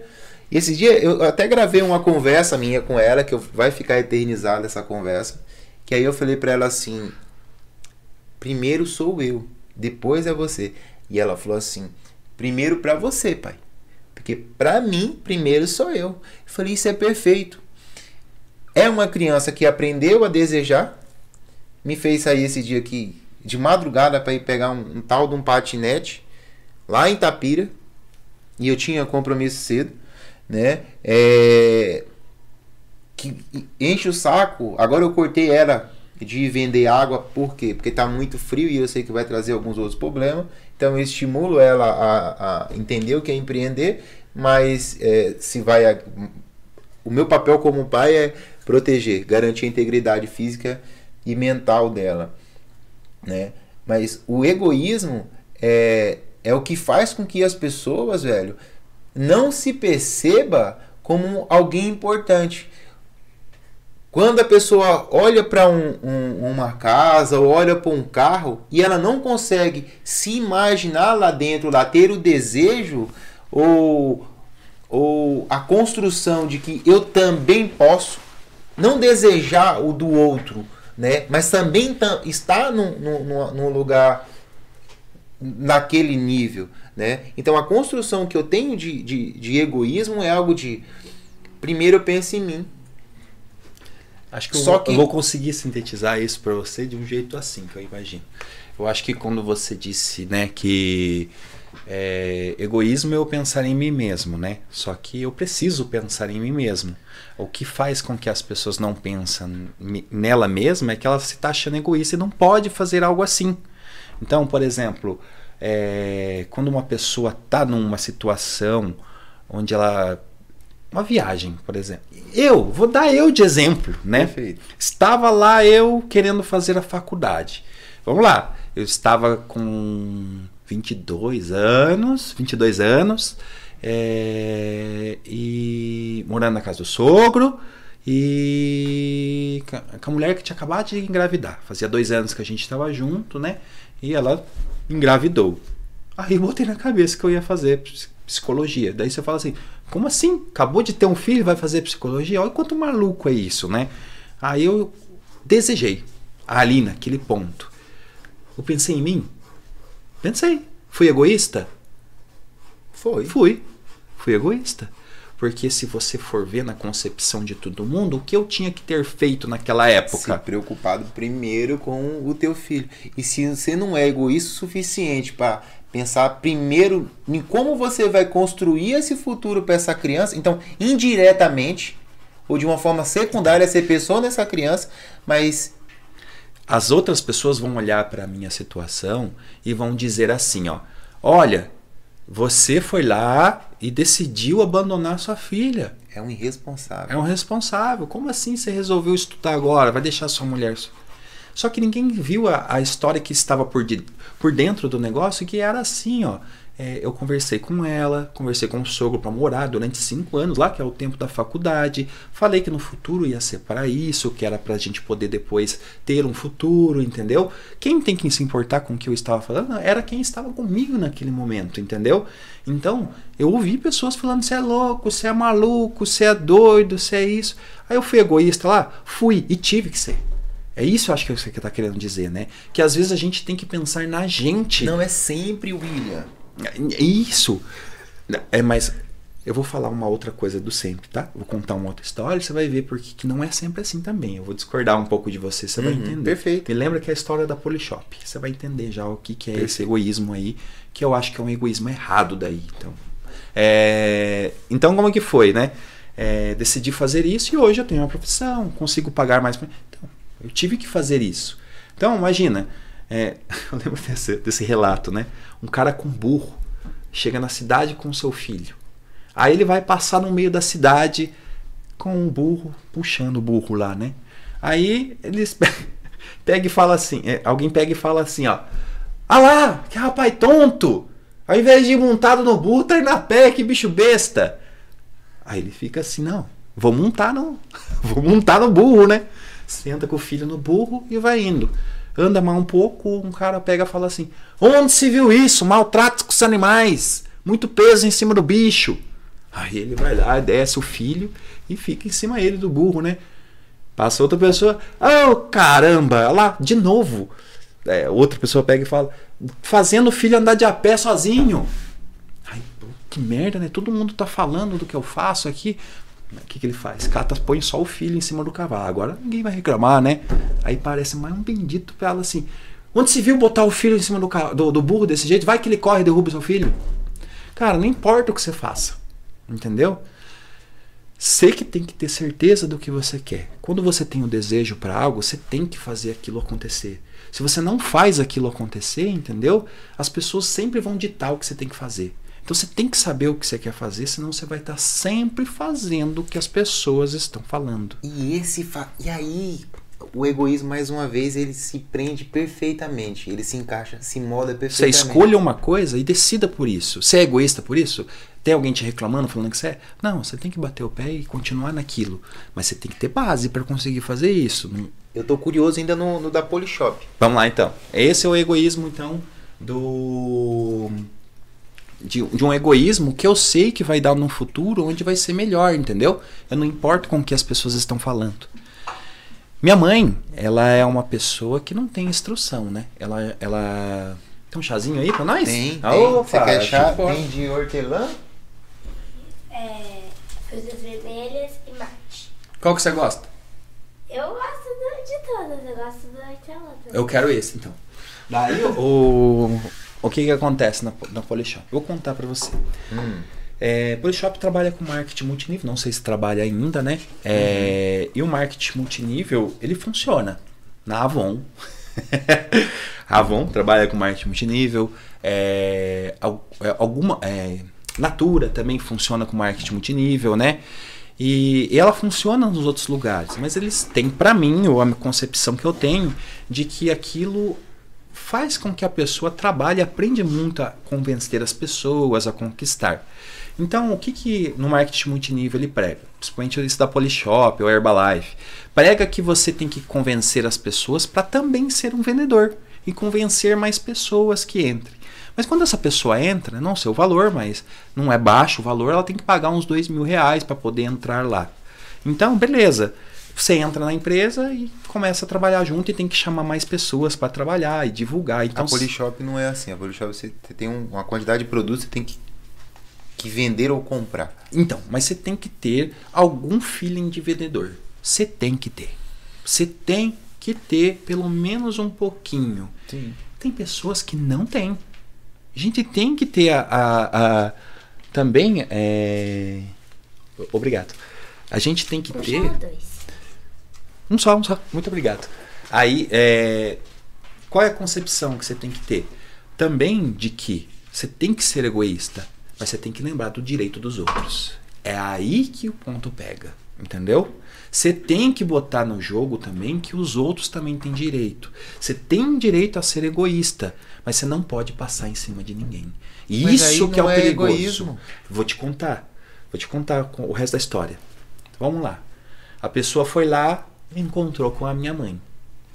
Minha mãe tem alguma coisa com, com habilidade de vendas? Se eu perguntar pra ela, ela, se ela estiver me ouvindo, ela vai falar que tem, ela vai ficar triste, eu falar que ela não tem, mas ela não tem uma habilidade de vendas, né? De conversar, de conseguir ter essa estrutura. O cara percebe isso, percebeu isso nela, lógico que percebeu. Porque eu sei quem que é a pessoa. Ele tentou me convencer e conversou comigo sobre essa história, entendeu? E tentou me convencer. Sua mãe nunca vendeu nada? Ela- minha mãe? Hum. É, Ela vendeu, vendia Avon, tudo. Então ela tem, pô. Não, mas você Mas tem Talvez que ela não tenha um que- network. Isso. Você tem que entender que tem que trazer pessoas pra dentro. Uhum. Então, eles venderam uma ideia que não era verdade. Aí tá o erro, entendeu? Aí você começa a falar pra pessoa de algo que ela pode ser, de algo que ela pode conquistar, de alguma coisa que Mas ela pode você ser. não tá falando de egoísta, você tá falando de trapaça. É um cara que é trapaceiro. Então, Esse cara não é o Pra egoísta. ele ser trapaceiro, Ele é trapaceiro. não, para ele ser trapaceiro, ele foi egoísta. Ele foi egoísta porque ele pensou só nele, ele não pensou na minha mãe, entendeu? Ele não pensa nos outros, ele só quer o dinheiro pra ele o tempo todo. Aí tá o errado. Aí é por isso que a gente tem corrupto lá no, no, no, no Senado dizendo assim: não, eu tenho que pensar só em mim aqui, beleza. Se a pessoa entrar no- na política e pensar só nela, é perigoso ela não esquecer é- do direito ego- dos outros. Mas isso não, não, não é egoísmo. Né? Aí é, é mau caráter, é diferente. Esse cara, se ele estiver na política, ele chegou lá trapaceando. Ele chegou lá pro mau Mas ele pensou só nele. Não, Ele pensou só nele, egoísta. esse cara é um trapaceiro, ele é sem vergonha. Ele, ele não pensou nem nele. Porque senão ele não, ele não estaria correndo o risco de ser preso. Entendeu? Porque a maioria vai. vai- A maioria não vai preso, né? Mas tá respondendo um monte de processo. Né? Como seria egoísmo se eu lá naquela época eu tivesse decidido por mim só fazer a faculdade e se foda todo mundo. Eu cumpri com a minha responsabilidade com eles também, entendeu? Mas eu poderia ter optado por uma vida mais amena pra mim, sem preocupar-se com eles e ter feito a faculdade. Aí eu seria egoísta. Porque daí eu tô pensando só em mim, entendeu? Mas quando eu lembro que tem pessoas junto comigo, isso é muito importante. Pessoas têm direito igual eu tenho direito. Se eu tenho o direito de achar egoísta, a pessoa também. E eu não posso. Se eu tenho mais consciência. Só pra terminar, se eu tenho mais consciência que um outro, eu tenho que estar consciente também que eu não posso aproveitar dele. O egoísmo é primeiro eu penso em mim. Não é só penso em mim. É primeiro eu penso em mim. Quando eu penso primeiro em mim, aí quem sou eu? Eu sou esposo, pai de família. Então, quando eu penso em mim, eu, eu sou essa pessoa. Então eu penso nessa pessoa e o que essa pessoa pode fazer para um todo. Egoísmo é, é na minha construção é isso. E não só penso em mim. Quando eu só penso em mim, aí eu sou um babaca. Aí eu sou um idiota e que não é um egoísta. Esse cara é um babaca. Quando eu só penso em mim. Quando eu sou egoísta, eu primeiro penso em mim. E aí eu vivo uma vida que eu me agrado dela. Agora eu quero parar você para poder colocar um ponto muito louco nisso. Hum. Lembra um pouco atrás que eu peguei e falei assim, ó, que eu peguei e falei assim para você, ó. Eu tenho que saber qual é o ponto de vista de egoísmo de cada um. Uhum. Por eu ter colocado o meu, você viu que fez com que você tentasse falar mais do seu, não é verdade? É, ou não é? Por isso que pra mim, olha, pra você ver a concepção. Na hora que eu estiver escutando alguém dentro do meu consultório, eu nunca posso pôr a minha concepção. E eu pus hoje aqui. Você viu que eu pus? Não Uhum. pus? Porque isso Eu te instiguei a isso. Viu? Então o que acontece? A gente começa a discutir e não chega a lugar nenhum. Então o que acontece? Aqui não é terapia. Então eu tenho a habilidade de falar o que eu quiser. Por isso que é para as pessoas entender que quando você vai no psicólogo, o psicólogo não fica dando opinião e nem tem que dar opinião, entendeu? Porque terapia é para o psicólogo entende o que o outro está falando e quando ele for falar de egoísmo, ele vai falar do seu egoísmo, entendeu? Então, nesse momento agora, para eu acabar com a intriga, eu poderia fazer algo assim. Eu anulo totalmente o meu, entendeu? Eu não devia nem ter Aí falado. não, você deveria. Aí você tá me chamando de idiota. Não, é que daí na terapia é o setting terapêutico, entendeu? Aham. Aqui não é, então eu posso Não, falar. Essa é a minha isso, opinião. Eu vou bater isso. de frente com você aqui, Perfeito. entendeu? Eu posso. Você vai começar a falar do seu egoísmo e eu vou falar do meu egoísmo e a gente vai ficar aqui eternamente, entendeu? Ou a gente chega num acordo algum dia, alguma coisa. O acordo é esse, é que a pessoa que tá vendo, tá me vendo, tá te vendo, ela perceba, vai falar, não, eu prefiro ir com o William. O William é mais pacífico, o William ele, ele, ele, ele vai me entender melhor. Eu me identifico melhor com o William. Sim. Ou não. O Mário ele é mais enérgico. Então, Real, talvez eu me identifique, eu vou me identifico mais com o Mário. Então eu vou entender o que, que o Mário, o que o Mário Isso é tão importante que quando eu começo a terapia, eu já falo pra pessoa assim, ó. É, quem é meu paciente sabe, né? Que eu pego e falo assim que a gente tem que ter afinidade. Se a gente não tem afinidade, e se eu perceber que a gente não tem afinidade, eu encerro a terapia. Eu falo pra pessoa. Até porque a- a- o, o que você faz é permissivo. Se a pessoa não se permite, se ela não se Não. identifica com você, ela não se permite. Ou seja, vai virar uma delonga, vai ficar essa conversa chata de que a pessoa vai pagar por uma hora para ela ficar uma hora calada. É, e eu não vou lá pra brincar de terapia, né? Eu Isso. quero ver a pessoa evoluir, entendeu? Aí tem gente que chega lá, acontece, é engraçado, se apaixona pela gente. Tem isso, entendeu? Então eu tenho que estar muito ligeiro nessas coisas. Tem gente que Muda o envolvido, né? acha que eu começo a ser amigo dela e começa a me tratar como amigo, eu tenho que dar uns basta nisso, entendeu? Porque a relação de terapeuta e pessoa, entendeu? Tem que ser terapeuta e pessoa. Ela tem que entender que como é, não se ela- criar dependência emocional. e se ela começar. Isso. E a minha intenção é que um dia ela tenha autonomia para lidar com a própria vida. Olha que interessante. Então, fazer terapia é você ser consciente das suas coisas para que você tome consciência. Você viu que é um trabalho diferente de algo assim imediato ou algo assim, entendeu? É um trabalho mais metódico. Por isso que nos encontramos uma vez por semana com a pessoa, entendeu? É um trabalho que leva tempo. Imagina eu para entender o mundo da pessoa ela vai me dizer qual é o significado dela de egoísmo, significado de amor, disso, disso, de, daquilo. Eu não vou jogar meu jogo dizendo para ela, não, você tem que fazer assim, assim, assim. Eu compreendo exatamente o que ela precisa ouvir e conseguir encaixar com o que ela sabe. Eu vou me adaptar ao mundo dela. A linguagem dela. Então isso é difícil pra cacete, porque. porque o que que acontece? É quando eu entro no mundo da pessoa, então às vezes a pessoa até fala assim: nossa, psicólogo cobra muito caro. Gente, vocês têm que pensar que eu não fico só na terapia conversando com a pessoa. Eu vou lá, estudo mais sobre o assunto. Tô, às vezes eu tô no rolê, tô lá na, na Shake Shop lá, tô lá tomando uma cervejinha e de repente pinta três pacientes na minha cabeça para trocar ideia comigo. Não de esquizofrenia, não tô falando disso.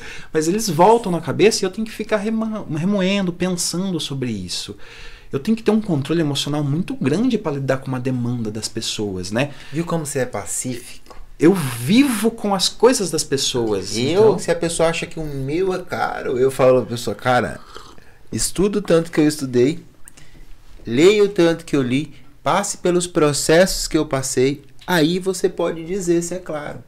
Se, é se é, caro. caro. Exato. Então, eu, eu nem me preocupo. A, a minha dedicação com o processo, né, é grande. Então vamos lá. Imagina eu atendendo a 50 reais por sessão, toda semana, escutando por dia, das 8 da manhã até as 18 horas da noite. Você acha que eu ia dar conta disso?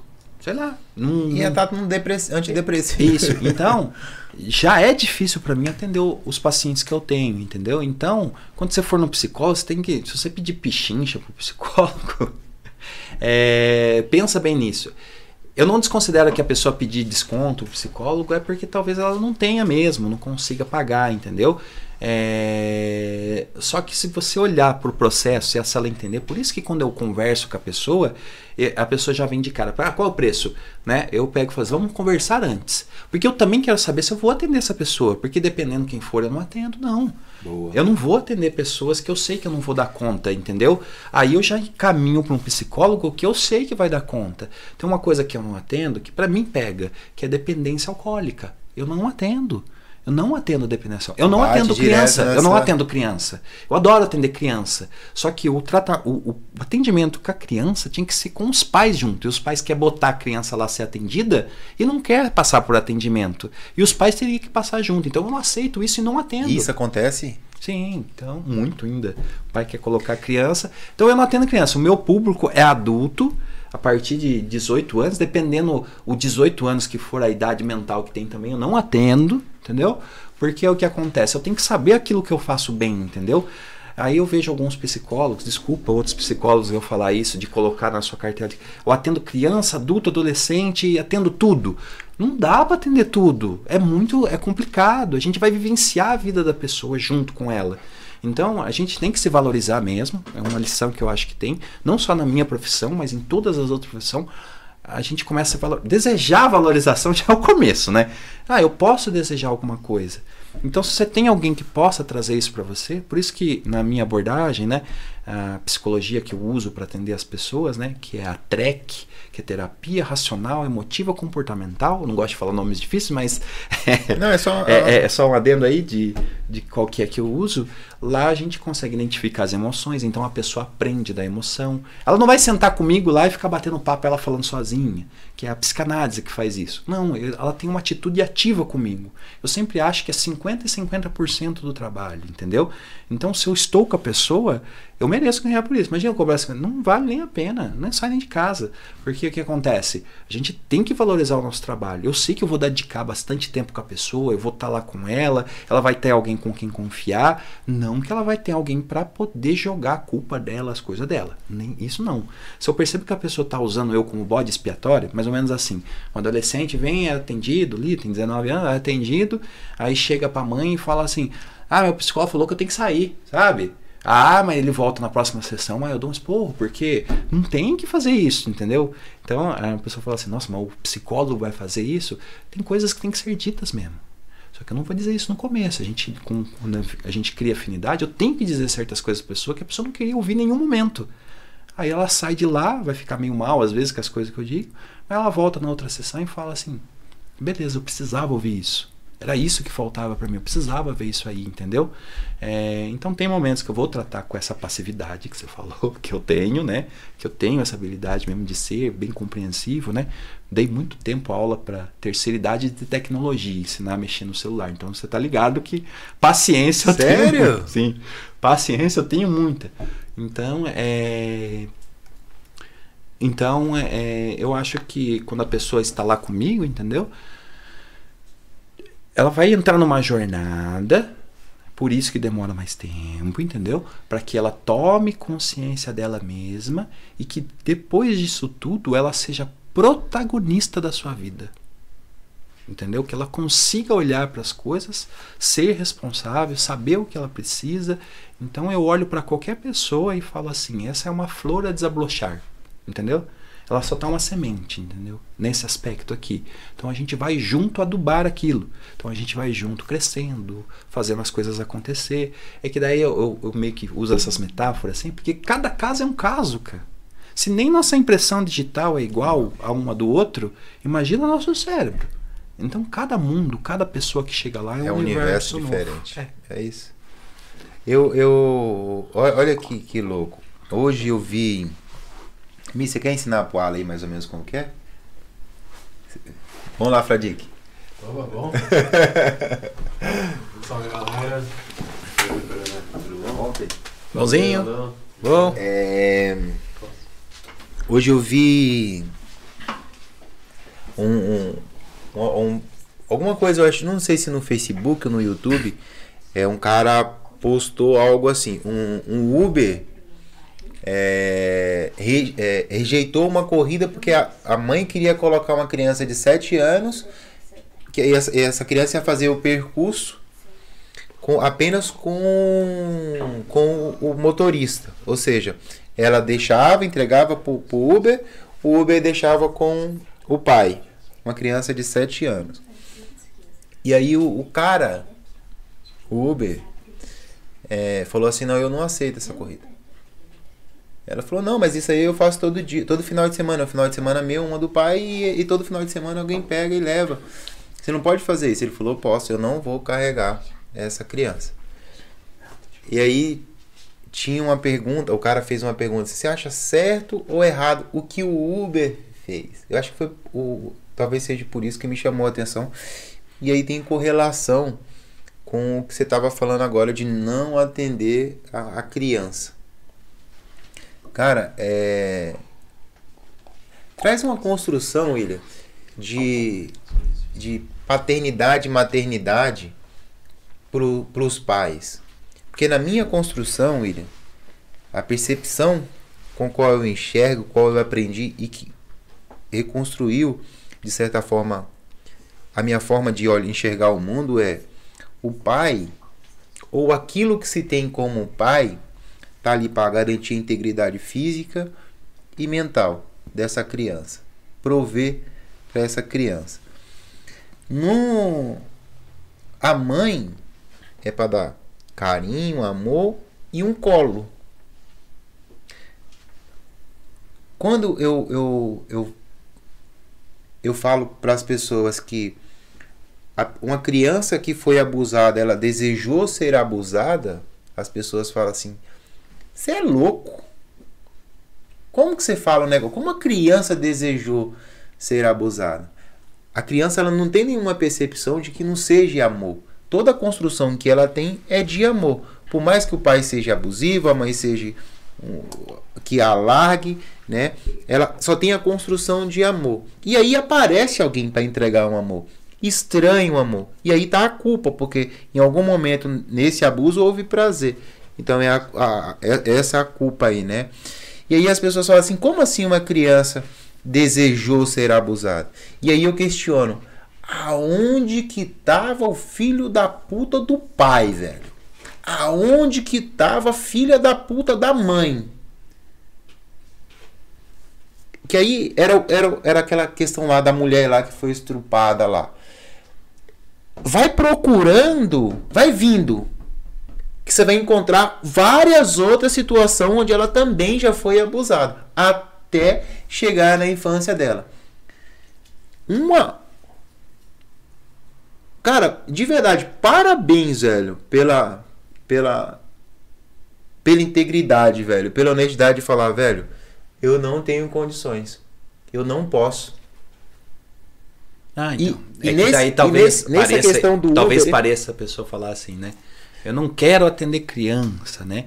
Então, não é que eu não quero. Eu escolhi trabalhar com adultos. Mas eu não é atendo diferente. criança, que você falou. Eu não atendo Eu não criança atendo as crianças. que não esteja acompanhado dos pais. Porque eu tive experiências ruins. Não atendo criança, não atendo. Eu só atendo adultos mesmo, entendeu? Entendi. Porque é assim, se eu me foco a atender adultos, eu vou ser experiente. Se um dia eu tivesse escolhido só criança, entendeu? Eu ia focar só em criança, porque eu vou ser bom em criança, entendeu? Quando você vai num pediatra, você quer um pediatra ou você quer um, um médico do, do nariz? Entendeu? Você quer o que trabalha só com criança, é uma especialidade. Mas quando eu Quando especializo. você atendia criança, você só não, uma vez atendia. só, uma vez só. Mas atendeu? Uma vez não atendi. só. Entendi, entendi. E foi Então pelo. SUS, quando eu fazia é, voluntariado dentro do SUS, né? Eu fui atender, né? E a mãe trouxe a criança. E eu tive essa mesma reação que você teve agora, né? Cadê a pai? Cadê a mãe? Entendeu? Aí a gente vê que a criança é só uma esponjinha absorvendo o que está em torno. E com quem eu tinha que falar era com os pais. Olha, pai, você está fazendo isso. Sua criança está assim por causa de você tomar essa atitude e a, mãe. Aí nem pai tinha, né? Então é, eu ficava assim, nossa caramba, nem pai tem. Então, às vezes o assunto para mim vai ser muito pesado. Eu fico imaginando eu trabalhando com crianças assim, né? E aquele assunto me deixando mal. Eu não, eu tenho que estar bem para atender o público que eu estou bem. Então eu não nego atender criança porque é, porque eu sei que eu não vou fazer um trabalho bom. Eu não vou. Para eu fazer um trabalho bom, eu teria que atender os pais. Se os pais vier comigo atender, você quer aprender a educar Resolve seu problema filho? coisa-. Isso. Entendeu? Então eu atendo adulto sempre. Resolve entendeu? na fonte. Então, quando tem criança também, então, eu tenho a, a Claence, que é uma amiga minha, ela atende criança e ama atender criança. Ela é muito boa nisso. Aí eu caio na ficha assim, caramba, por que, que eu vou me meter a atender uma criança, sendo que eu tenho uma parceira de, de, de, de, de coisa que faz isso muito bem, entendeu? Então, eu pretendo cada vez nichar mais o meu trabalho, deixar ele cada vez mais específico, né? Então, é, então eu estou fazendo cursos, fazendo os estudos, né, para poder é, me posicionar numa certa, uma certa abordagem para a pessoa olhar e falar assim: ah, o William trabalha com desenvolvimento pessoal, entendeu? O William é isso. Então, quando alguém tiver uma depressão, ela pode vir atrás de mim, mas eu vou indicar o melhor que, que pode ajudar ela na depressão.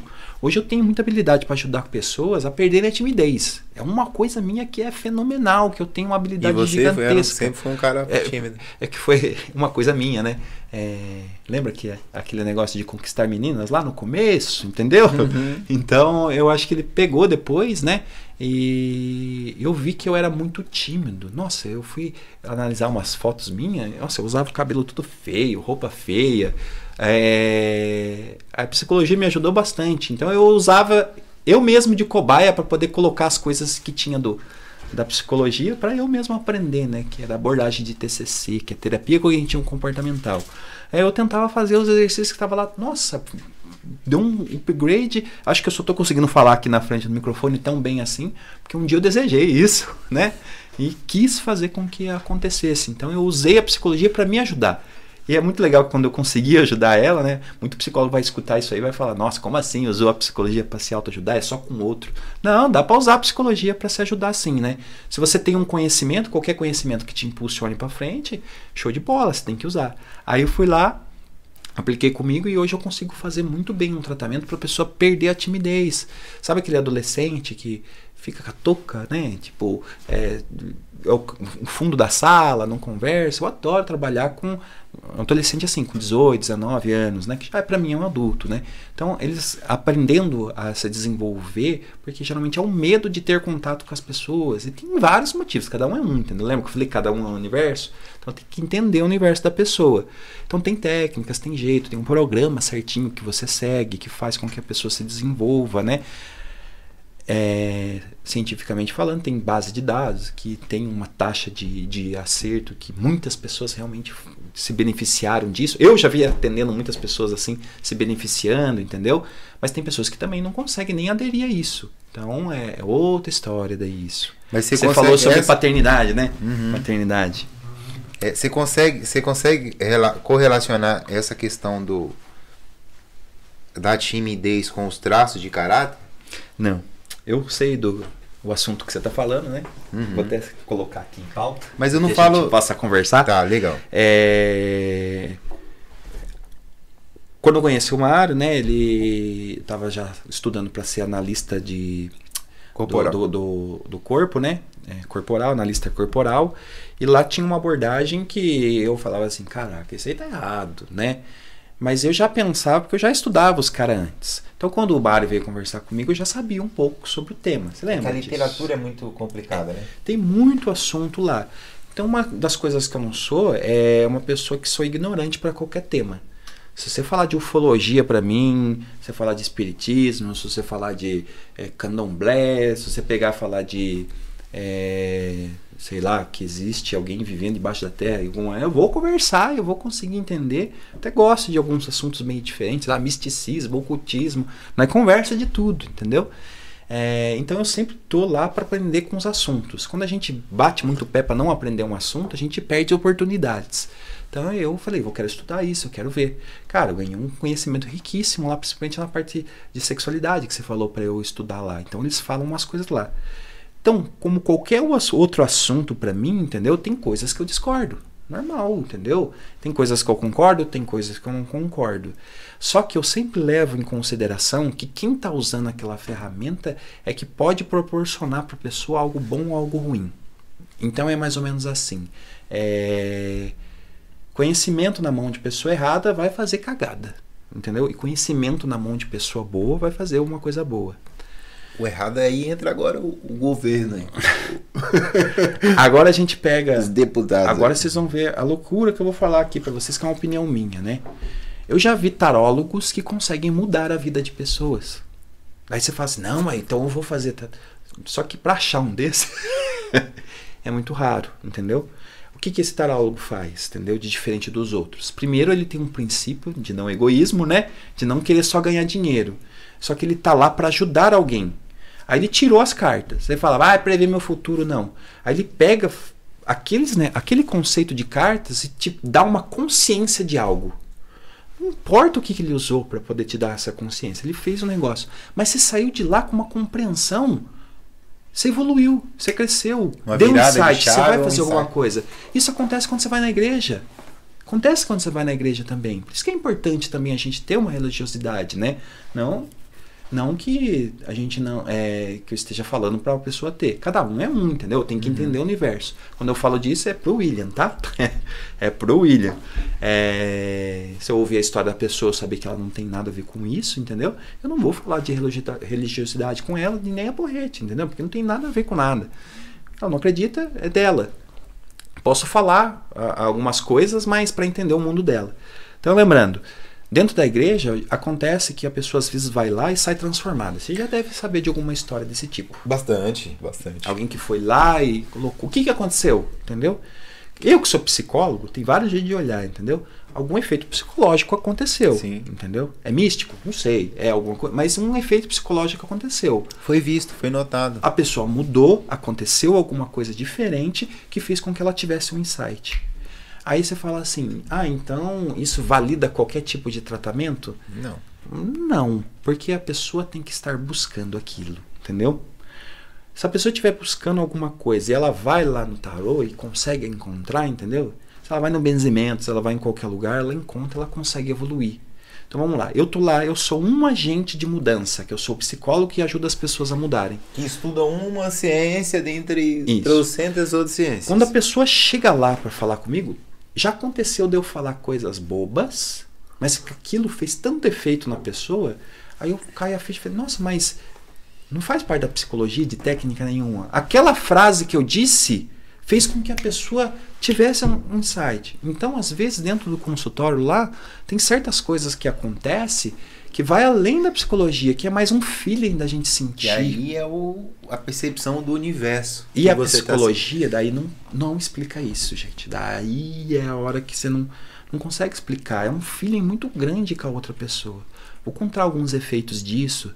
Não se assustem, não é nada místico, não é nada assim. A gente chama de transferência, né? Dentro da, da, da psicanálise. Então, é, uma pessoa está lá comigo sentada.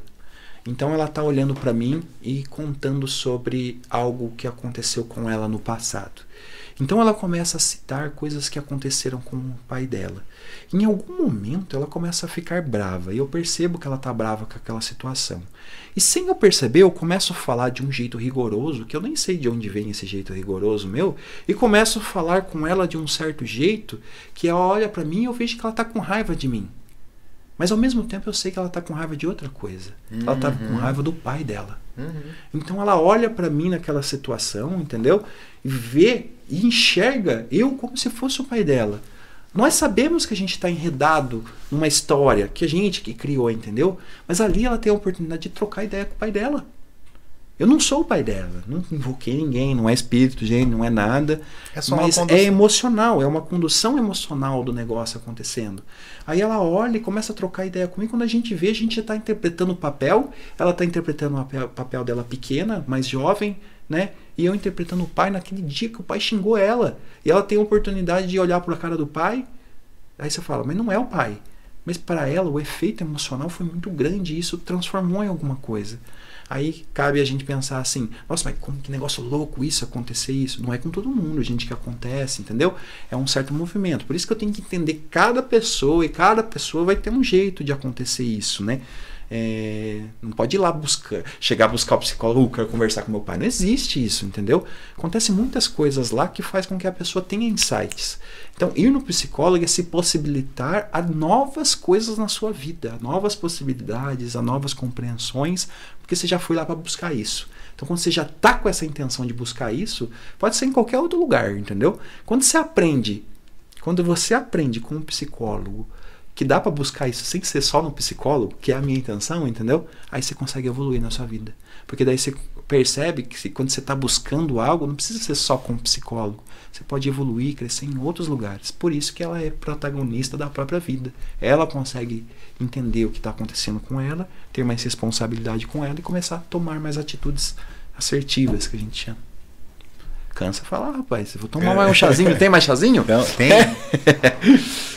é... Bruno? E as pessoas ainda vão conhecer o Bruno ainda bravo aí pelo meio aí. O... Aqui, obrigado. Tem bastante coisa, né, que acontece lá, então, quando eu conto para as pessoas assim, a pessoa fica, nossa, que negócio maluco, né? Sei lá. Que eu preciso lembrar. Psicologia não é coisa de louco, que é o que muitas pessoas têm tabu. O que, que eu vou fazer num psicólogo? Eu sou louco. Então, é, existe muito tabu ainda com a psicologia, né? Principalmente na nossa cidade aqui. Não, William, eu acho que é, no, é, é que no- no- nas outras cidades a proporção de pessoas é, é, é muito maior. Aí é- a gente não, não percebe. Mas assim, a- é- essa construção tem mudado, Tem, tem. né? Verdade. A, a grande questão é que a gente vivenciou também um- uma, uma era onde ainda se tem essa construção de que. Eu vou te dar um exemplo. Eu lembro lá para meus 15 anos, 16 anos, as pessoas mais retardadas que eu conhecia era psicólogo. É, tinha muito disso, né? As pessoas Não. falavam. É verdade. E era muito, muito, muito, muito. Aqui na, na, na concha acústica ali, velho, parece que era encontro de psicólogo, velho. pra fumar maconha. Entendeu? E aí, eu acho que. Tinha essa impressão na faculdade, né? Não tinha um que fumava maconha na minha sala. Aí todo mundo falava assim, nossa, a galera maconheira. Não tinha nada. E aí- é, é o estereótipo, né? E essa galera nova aí, né, é, tá, tá, tá trazendo construções diferentes, né? Porque é, a percepção é de que das pessoas era exatamente dessa. Pô, eu, eu tenho que estar muito louco para me poder passar por uma pessoa dessa. Então, quando a pessoa é, ela não está conseguindo resolver algo e ela tem a consciência de que existe alguém que pode ajudar ela, e aí ela encontra um cara que é sereno, tranquilo, sabe do que está falando, tem propriedades para falar do que está falando, gera nela um interesse, nessa pessoa o interesse. Então, a, tá, tá se mudando a, a, a percepção das pessoas. E, e não só para psicologia, para psiquiatria, para análise corporal, apesar de ser uma profissão nova, para constelação e tantas outras, outras terapias, né? E a ideia real do, do, do podcast é esse. Que as pessoas se conectem de verdade com alguém ou com uma forma, né? Que, que seja mais perceptível para ela, ou que ela consiga se entregar ou se permitir, né? Para trazer aquilo que ela realmente. Ou a, a construção de um desejo, ou a percepção de desejar, né? É, eu, eu sou um admirador da psicologia, eu ia fazer psicologia, né? Aí fiz direito e aí eu vi que professor não era para mim, delegado, advogado, juiz, eu, não- eu não, não teria saco para passar por tudo isso daí, e, então não, não era para mim, acabei trancando, né? Mas é uma, é uma construção bacana é, da psicologia, realmente quando a pessoa se permite ou sabe o que ela está buscando, vai resolver as questões dela, né? É, é, você falou em alguns momentos, não, a pessoa, se eu vejo que ela não sabe o que ela quer, ou ela não quer, ou algo assim, eu nem não vou atender. Porque é o seu nome que está em jogo. Né? É você, é o William, William Ribeiro que está em jogo. Né? Que tá, É, então, isso acontece muito, né? A pessoa vai no primeiro atendimento, né? Eu falo, jogo a real, fala como que vai ser, tudo, né? Aí já aconteceu, de eu escutar O depois primeiro- comentários de o prim- pessoas falando assim, né? É, ah, eu fui lá no William e não resolveu nada. Cara, o cara foi uma vez, né? Eu falei que era um tratamento, falei que era alguma coisa. Aí a pessoa fala que não funciona, eu nem ligo pra esse tipo de comentário, entendeu? Só que acontece muito, mas é que a pessoa já não estava aberta, ela já chegou com um monte de tabu. Então vamos lá, quais são os tabus que tem muito hoje dessas profissões de terapeuta, né? Tem que estar muito louco, né? Só atende louco. É, Outra coisa que as pessoas falam, né? É, Como assim vou precisar de ajuda? Ah, vou pagar pra falar? Que pagar pra falar, mané? Você vai falar as coisas que é pra eu poder entender, entendeu? Alguma coisa do seu universo. Aí de repente chega num ponto que você vai estar lá pra poder ter insights de coisas novas pra você. Você- As pessoas se enredam em contextos mentais, entendeu? De histórias que elas dizem pra elas mesmas e às vezes ela não quer sair. Um exemplo é isso, ó. Narcisista, uma pessoa narcisista, ela nunca busca o, o, o- o terapeuta. Nunca busca. Não sei se é o mesmo narcisista do termo seu que você usa, né? Mas o narcisista, ele não busca terapia porque ele é autossuficiente sempre. a construção que eu que, eu, que você o que eu percebi que você quando você falou do no começo lá da, da nossa conversa de egoísmo era essa essa palavra que eu ah, perdi faltou, é. É. é. Eu falei, não, mas isso aí tá mais pra. Na... Isso aí é um Não, cara então, narcisista, não é um. Então, um aí as pessoas tendem a falar assim, ó, você é narcisista e usa como um termo pejorativo. É, psh, balela, tem, temos que ser narcisistas.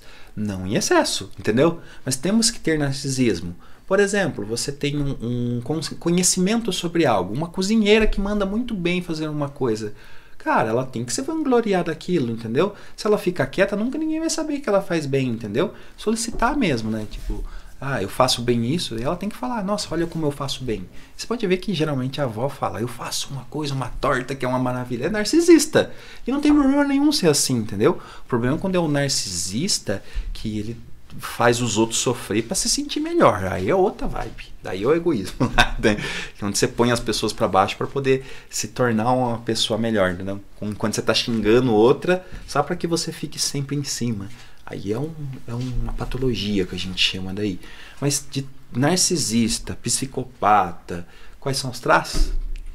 O primeiro é o esquizoide, né? Que é intrauterina, ainda tá no período de gestação, né? É o, esse olho um pouco grande seu e essa necessidade A gente de tem tudo usar óculos. isso. Tem. A gente tem Mas toda... alguns traços se destacam, Isso. né? É, o segundo é o oral, né? Que é essa Obrigado. Esse falso magro que você tem, essa bochechinha mais mais fofinha assim. Então, voltando ao que eu tava falando. A análise que você faz, entendeu? Também proporciona evolução pra pessoa. Mas ela tem que vir atrás de você, Mário, querendo essa evolução. Com certeza. Entendeu? Qualquer terapia é assim. Isso, entendeu? Então, quando alguém conversa com você, você pode trazer muito benefício pra ela, sim, contando, independente do seu jeito, você vai trazer conhecimento pra ela. Você vai revelar pra ela, ó, seu rosto é assim, o seu jeito é assim, é assim. É Aí eu provo cientificamente que é assim ou não? Tem um monte de coisa que eu uso que eu não provo, não tem como eu provar, eu tenho que basear no que eu estudei. Você Ó, vai É a galera que tá assistindo aí, eu não sei se as pessoas que passaram comigo aí por análise. É, dá um oi aí, deixa um comentário aí, pô. Fala aí como que foi, qual foi a percepção que vocês tiveram e o que de fato mudou.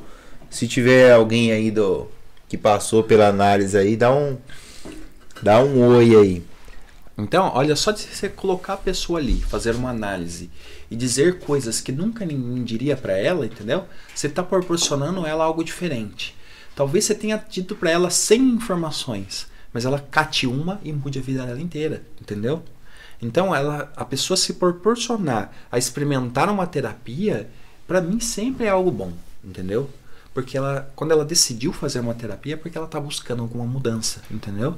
Então ela tem que ir atrás mesmo de alguma coisa. O meu caso, Ilha, eu acho que eu comentei, eu falei sobre isso no, no vídeo passado, né, do de 2019 para 2020, né, que era a minha intenção era era se eu não conseguisse me resolver, né, eu entender algumas coisas sobre mim, é, eu ia dar um tiro na minha cabeça na, na, na virada de ano. E falei isso na virada de ano de 2019 para 2020, lá no Guarani. E no vídeo, na, na- no podcast passado, eu tô falando sobre isso. E na análise eu encontrei resposta, velho.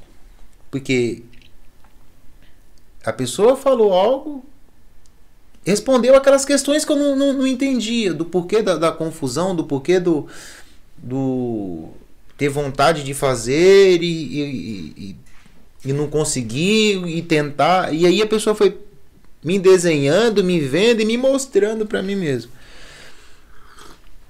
Fiz depois, né, algumas coisas para entender um pouco mais a fundo, né, esse, essa criança. E me tornei, né, um, um, um analista. Es- Estou analista, né? Eu acredito assim. É, a, a, a terapia, velho, que a- as pessoas se identificam. Né? Eu vou sempre para essa questão de se identificar. É, ela, a, a identidade com aquilo é mais importante do que a própria terapia. Né? Talvez é, a pessoa que venha, venha passar por uma análise ela não se identifica, mas alguém encheu o saco tanto dela que ela nem vai dar crédito para aquele negócio, nem vai ouvir. E aí Dá um você exemplo disso. Vem às vezes pessoas dizendo assim pra mim: Meu namorado precisa de psicólogo. Aí eu falo assim: ó, quando ele entrar em contato, aí eu converso. Ah, mas ele não, não vai querer entrar em contato. Se ele não tá nem querendo entrar em contato, entendeu? Quem sou eu? E a pessoa tem a esperança, eu, não que eu trate mal, entendeu? Uhum. A pessoa tem esperança de que eu vá convencer a pessoa de algum jeito, eu vou fazer alguma coisa. E não, daí eu começo a falar com ela de um jeito que ela se conscientize que talvez ela precise de ajuda ou algo assim, entendeu? todo mundo precisa, na verdade. E no né? caso, ela pode insistir a pessoa, entendeu? Mas se a pessoa for lá, no meu consultório, porque a outra pessoa mandou, o trabalho meu é dobrado, porque eu sei que a pessoa não quer saber, entendeu? Ela tá por obrigação, que nem um- um- certos pais que levam os filhos e falam assim, vai lá. Aí se eu percebo que o filho não tá nem aí, eu jogo a real, falo assim, olha, não tá dando certo, você tá vindo aqui pra encerrar essa terapia hoje. Aí a pessoa, não, mas por quê? Encerra. Eu percebi que você tá aqui não tem. Mas eu tenho sim, ela fala. Não tem, eu percebi, não tem. Aí eu tenho que provar pra pessoa por quê, né? Eu explico tudo pra ela, por que que não tá indo, cai a ficha. Tem uns que querem continuar, ver que não é pra brincadeira, né? Nossa, olha o que eu tô fazendo comigo, eu tô vindo aqui perdendo dinheiro. Aí cai a ficha, ela continua, né? Ou ela desiste mesmo. E tem gente também que a gente fala alguma coisa na sessão, a pessoa desiste porque bateu num ponto ali, sabe? Que dói pra caramba e a pessoa não volta nunca mais, entendeu? Então, essas são as coisas que acontecem lá. Interrompi você falando? Não, é só a questão da identidade mesmo. É, E aí vai, vai passar mais pessoas aqui. Tem sexta-feira, depois de Eu amanhã. não sei que horas são agora ainda. Agora? É, Que horas que é agora? é. Você tem.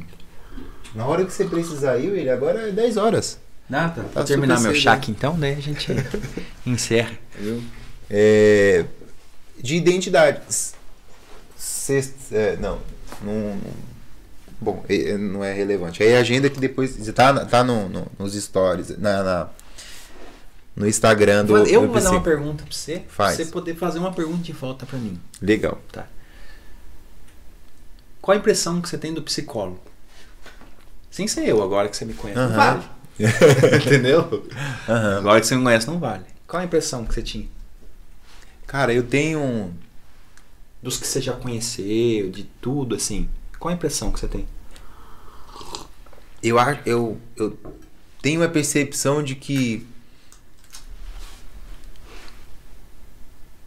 O psicólogo, velho, ele. Sem medo, hein? Tá com não, medo, hein? não, não tô. Eu só, eu só, é só para trazer de uma forma mais, mais acessível, né, a informação. É, são pessoas que precisam desenvolver mais o egoísmo. É, a, a faculdade de psicologia ela traz uma construção para o pro profissional que já fode a vida da maioria ali mesmo, que é a pessoa tem uma, uma meta de vida, uma ambição, de, uma meta de vida de ajudar pessoas. E, e eu não consigo me, te ajudar se eu não colocar. Se eu sou um profissional de desenvolvimento e se eu não coloco dinheiro de verdade no meu bolso, eu não consigo te ajudar. Porque manter a minha casa é caro. Manter os meus sonhos, para realizar os meus sonhos, é caro. E eu vejo a grande maioria, William, dos psicólogos, cara. Os caras que estudam, estudam, estudam, estudam, estudam, fazem curso, são geniais, velho. São pessoas super inteligentes. Mas Cheio de crença. não, não, não, não tem ambição. Sabe? Parece que não tem ambição. E aí eu entendo que já na faculdade já fuderam a vida do cara. Entendeu? É, é- essa é a minha percepção. Você pediu pra mim ser Sim. honesto. Te Entende? conto como é que isso acontece. Dentro da faculdade, desde quando a gente começa, eu vou contar pra você como que foi os primeiros dias de aulas pra você entender como que é. O professor põe na lousa que nós não ia ganhar bem, que a gente ia sofrer, que a gente ia passar muito apertado, que não é tudo isso, que psicologia é difícil. Ele mandou tudo isso no primeiro dia de aula. Quando eu vi aquilo, eu falei assim, nossa, será que é isso mesmo tudo, né? Então eles dizendo que é um, um serviço assim, desse jeito. Eu falei, mas por que esse terror, né? Que terror é esse? Só que é- teve um motivo aquilo lá. Que realmente aquilo lá é que nem. É que nem tropa de elite, né? Pede pra sair, entendeu? É mais ou menos isso, pede pra sair aqui A vou engenharia reversa, é isso daí? Então, na hora que ele falava sobre essas coisas, é para deixar as pessoas que querem mesmo ajudar alguém, entendeu? Isso meio que tria mesmo pessoas que querem ajudar alguém. Só que a pessoa depois tem um segundo trabalho, né? Ela tem que saber que não é só ajudar. Ela tem que ganhar também por isso. Então, hoje eu vivo uma realidade que eu vejo que não era a que os professores falaram para mim. Eu vejo que é difícil a profissão, mas a parte financeira eu via que eles estavam presos nisso, entendeu? A parte financeira para as pessoas é uma coisa que prende muito mesmo. Mas mesmo. então faz justo o que eu Os- tô falando, então. Os professores não ganhavam bem e diziam que é a realidade do psicólogo isso. É mentira. A realidade do psicólogo não importa, é ele que faz. Eu tenho um monte de projeto, né? Onde eu vou trabalhar com grupos, onde eu vou conseguir dar estudos de certas coisas, de aprendizado. Mas isso é... É, você. Mas a maioria não é assim. A maioria Isso. se prende lá. Eu não Isso. tô falando de você. Você me Isso. perguntou sobre a profissão ou sobre você? Não, não, sobre eles lá. Sobre a profissão de que eu psicólogo. por que, que eu perguntei? Foi proposital, pra eu poder falar que eu sou diferente do resto das pessoas, sim. Sim, por isso você tá aqui. Eu sou egoísta É. e eu tenho que ser. E, preci- E é o narcisismo. Que legal! Então, então a gente precisa, às vezes, olhar o que as pessoas estão fazendo, né? E não seguir o mesmo caminho, às vezes. A gente tem que bater no peito e falar, não, eu faço melhor o serviço sim. Porque meu Eu pai era um assim. alcoólatra, era um bêbado, eu tenho que ser também. Parece Não. as castas indianas, né? né? Os indianos têm negócio de casta, Alan? Que é de. Não, eu nasci pobre, tenho que ser. Você tem que quebrar o ciclo da crença que você tem, né? Pra uma coisa melhor, entendeu? Então, é, o que que acontece? Eu já via isso lá na faculdade desde o começo. Quando eu entrei na faculdade, já tinha outra percepção, né?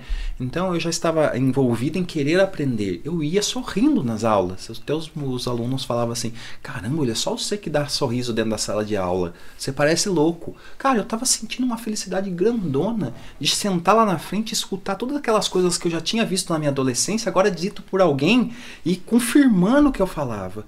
Por morar em Arcochilindóia, eu- é assim, aqui é, eu não sei, parece que as pessoas não gostam muito desse assunto, tá?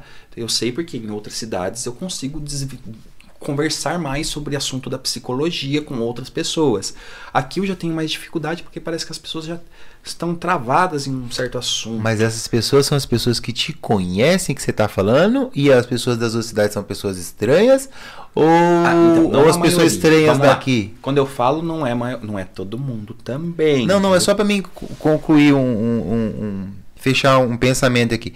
É, é- é a maioria das pessoas que você fala aqui é as pessoas que você conhece, Ah, não. conviveram mas, com ah, você ou que nunca te viram. e- Não, nunca me viram. Entendi. São pessoas que é assim, olha, outra parte do egoísmo entrando, né? Eu quero pessoas que tenham o mesmo pensamento que eu perto de mim. E a gente tem que ser, a gente tem que ter realmente isso. Não, eu quero pessoas que pensam igual a mim, mas para eu saber o que eu quero, entendeu? Você tem que fazer um estudo sobre você, pensar sobre você, saber o que você quer. Aí você vai ter pessoas que são próximas a você. É a história do gol. Eu sei onde eu vou chutar, quem vai ser meu time, pessoas que estão querendo atirar no mesmo gol que eu. Então a gente tem que ter essa noção, né? As pessoas nem pensam nisso, nem imaginam que tem algo assim. Aí esse é um pensamento antigo já. Na Bíblia já dizia, né? Me diga com quem tu andas que eu direi quem tu és. Simples assim, entendeu? Você tem pessoas do seu lado, essas pessoas vão trazer benefício ou malefício. As pessoas que- querem evoluir, querem crescer se mantendo no mesmo ambiente, com as mesmas amizades, Hum, hum. com os mesmos hábitos. Mudanças requer sacrifícios também, entendeu? Mas é um sacrifício provisório. Depois você já vê que foi melhor ter feito aquilo. Então, às vezes, você precisa abandonar certas pessoas, mudar certos ares, mudar de casa, mudar de ambiente.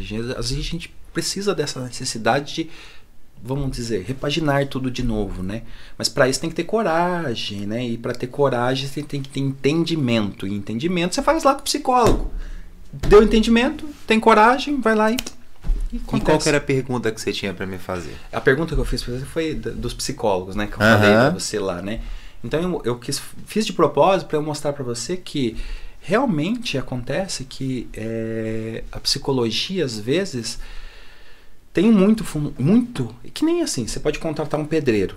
Um pedreiro vai ser ruim pra caramba e outro vai ser bom. É sempre assim. Sempre na, um na vida pedreiro. é assim. Sempre tem um ruim e um bom. Você conhece analista, vai ter algum analista que vai ser ruim, entendeu?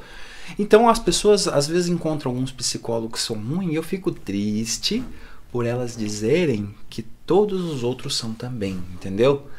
Aí ela meio que generaliza isso. Não, não. A, a- a percepção que eu tenho é, é essa, de que lá no, no início da maioria ficou preso lá. Já fudeu a vida do cara ali. Ó, e eu vou ser egoísta e narcisista agora. E eu tenho certeza que depois que você me conheceu, você mudou a percepção da psicologia. Sim, com Entendeu? certeza. Olha pra Até você, porque olha- o William de um, de um ano atrás, não é a historinha do rio, da água que passou, não é a mesma. Não, é um cara diferente, é um cara que se expõe diferente, que fala diferente, que olha no olho, que já não fala mais de cabeça baixa. E eu tenho que não- ter isso comigo, Isso. entendeu? Eu tenho que ter isso, entendeu?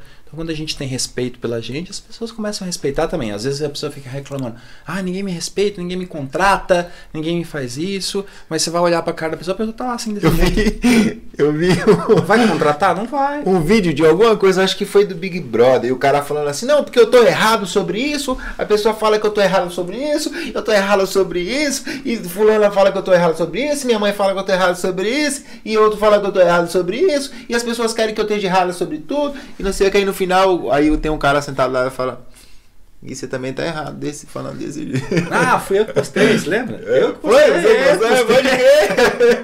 Foi que Então, postei, assim, ah, no Big Brother lá, né? Aquele... Pe- O pega- cara reclamando, reclamando, reclamando, reclamando. Isso. Nesse exato momento você, Você também também tá- tá errado. É, e como é que a pessoa vai respeitar se a pessoa tá se colocando como ninguém? Isso, né? ali ela começa a falar, eu sou assim, eu sou desse jeito, eu sou desse jeito. E a pessoa não, não deixa. E a, e a, e a, a- a eu vejo construções, né? Quando eu montei a, a, a barbearia em Água de Lindóia, as pessoas mu- muito a molecada da, da época da escola que eu fazia coleta, tô falando de 2001, 2002, 2003, né? É, me formei em 2003 no, no colegial, né? Concluí o colegial em 2003.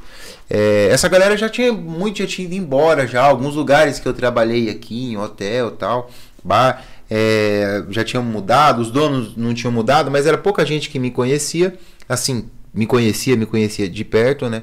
E aí as pessoas falavam assim: esse rapaz ele é muito arrogante, né? Porque eu, eu, eu montei um negócio que eu gastei algumas centenas de milhares de reais e eu, não, eu, eu nunca me consegui me ver. Eu, eu passei a minha infância toda sendo um, o vítima de tudo. No dia que eu decidi que eu não era mais vítima de porra nenhuma, que eu era protagonista, que eu comecei a montar meus negócios, as pessoas falavam assim: eu- construções das É a pessoas. história do burro que eu contei, lembra? É, é, esse cara é arrogante. E aí, quando a pessoa mal. me conhecia, me tratava super bem. Pô, você é um cara da hora, velho. Eu admiro você pra caralho. Você montou um negócio da hora. A a pessoa, você de verdade que tá assistindo, se você se coloca como vítima na, na- diante das outras pessoas, a, a outra pessoa ela não tem como te ver como protagonista. Se você se coloca como coitado, a o outro, se você já se colocou, é a primeira impressão que você de- dese- deixou na cabeça da pessoa. Então, começa a mudar isso, começa a, a, a, a se importar mais com você. De, eu não estou falando de arrogância, eu não estou falando de, de, de, de presunção, eu estou falando de se importar por um momento. Se importe com, com, com a pessoa que realmente mais importa. Por um momento, olhe para você e fale assim: não, eu sou a pessoa mais importante. Eu sou, porque eu me vejo assim como a pessoa mais importante. Para mim, eu sou a pessoa mais importante. Uma, porque se eu morrer, é é eu que fui pro pau. Você entendeu? Se eu morrer, eu vou deixar os meus filhos órfãos. Né? É, se eu morrer, vou deixar minha esposa sem. Então, para mim manter toda essa construção, para mim ser feliz dentro de toda essa construção de vida que eu criei, eu, eu, eu primeiro tenho que me importar comigo.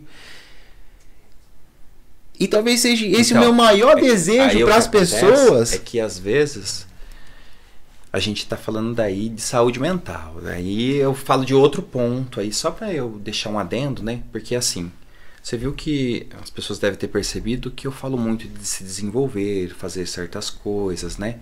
Só que às vezes, sabe, tem algumas coisas que impedem a pessoa de enxergar isso, né? De se importar com ela mesma. Aí o cara tem que procurar um terapeuta. Isso. Que aí é a ideia do podcast. Isso. Qual que eu me identifico mais? Porque o que acontece nesse ponto, né? é, às vezes a gente dá algumas instruções aqui falando assim: pensa em você. pensa- isso fortalece. Tem para algumas pessoas que podem estar ouvindo É que isso. Ah, desculpa. Que isso pode fazer com que a pessoa expanda. Aham. Só que pode fazer com que algumas pessoas diminuam também. Mas isso é uma coisa dela. Se ela, se você está escutando o que a gente está falando aqui, de se desenvolver, falar bem de você mesmo, né? Ser egoísta. Ele fala, nossa, você é egoísta. Não, do, do termo que a gente usou, né? É ser mais narcisista. E isso, só de falar isso tá te incomodando? Aí Busca ajuda. Exato. Porque- Era, era a conclusão do que eu ia falar. Busca ajuda, porque o que a gente está falando de buscar, fazer alguma coisa, Se tá te incomodando eu falar que eu conquistei algo, que eu fiz alguma coisa, se algum amigo seu tá do seu lado e falando que tá conquistando alguma coisa, tá fazendo algo, tem aquela inveja da sua parte, vai buscar ajuda. Chega pro terapeuta e fala, ó, eu tô tendo inveja tal, tal, tal, eu não sei o que, que é isso. O que, que eu tenho que fazer para eu expandir mais? Isso para quem tá bem. Quem tá mal vai para poder resolver o que tá mal. Por isso que eu tô querendo partir para um nicho onde eu trabalho com pessoas que querem se desenvolver mais. Eu tô começando a trabalhar nessa área, tô começando a entrar nisso, né? Até tô montando um Instagram lá que chama Instituto Mentalidade Certa. Tô arrumando ainda, tô ajeitando as coisas. Então, que é para fazer com que pessoas que estão bem a- avançarem mais ainda. Porque assim, é, a psicologia até hoje ela trabalha com transtornos, com isso. Eu gosto de trabalhar com isso também, eu ajudo bastante as pessoas, né? Mas eu quero também trabalhar com o próximo passo. A pessoa que já está bem, né? Ela se desempenhar cada vez mais e tornar-se uma pessoa melhor para ela. Então, capacitando e levando a psicologia e tirando a psicologia daquele tabu de que é só para louco, entendeu? Então eu almejo um dia, né, ser referência, olha é o quão louco é isso. Ser referência e mostrar para as pessoas que psicologia não é para louco, é para qualquer um. A pessoa decidiu ter um desenvolvimento, ela pode procurar um psicólogo que ela vai ter. Então nessa jornada eu não vou estar sozinho. Eu quero psicólogos que vão estar pensando assim como eu, entendeu? Então quando eu encontro psicólogos, eu ensino tudo que eu sei. Tudo que eu aprendi, tudo que eu faço, como eu administrei, como eu já me formei, já consegui clientela muito rápido fiz. Então, às vezes tem psicólogo que está parado, não está fazendo, não acredita naquilo que ele quer. Eu gosto de encontrar essa pessoa e falar, não, vem aqui comigo que a gente vai expandir isso. Então eu quero ter um local, um local ou cursos para poder ajudar as pessoas a se desenvolverem, sair do ponto A e ir para o ponto B de uma forma boa e positiva, né? Vai ter psicólogos de, na, nesse, nesse meu local para ajudar as pessoas? Não. De doença mental? Não. Vai ser um lugar onde a pessoa vai ver e vai ver. A psicologia também é para quem está bem e quer se melhorar. Lutar contra a procrastinação, se desenvolver, ganhar mais dinheiro, saber ser empreendedor, saber ser líder, como ser, ser mais narcisista, vamos dizer assim, até mesmo como meditar, chegar numa conclusão, como conquistar a religiosidade para ela. Às vezes tem pessoas que estão em crises existenciais por causa de religião e ir lá para poder conseguir conceber isso, saber qual direção ela seguir. Então eu tô indo para esse nicho, mas é devagarzinho ainda, porque se for ver eu sou eu tô começando ainda a caminhar na psicologia. Se for pensar o tanto de anos que eu tenho aí, tem bastante coisa a ser trabalhada ainda. Aí cabe a nós o sonhar, né? A desejar. É isso que eu estou fazendo aqui agora. Falei sobre isso. Quando eu começo a desejar, as coisas começam a acontecer. E aconselho quem estiver ouvindo, se não tem força nem para desejar, começa a desejar ter força. Aí você já começa a perceber onde é que você consegue achar isso. Isso que você falou era, era a conclusão lá do, da, da, da- da minha conversa.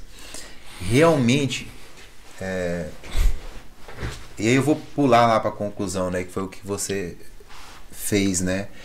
Se olhar para alguém que está conquistando algo, que está realizando, é, te coloca para baixo, te, te faz se sentir menosprezado, incapaz, aí é a hora de você perceber que tipo de ajuda ou de profissional que você se identifica, né?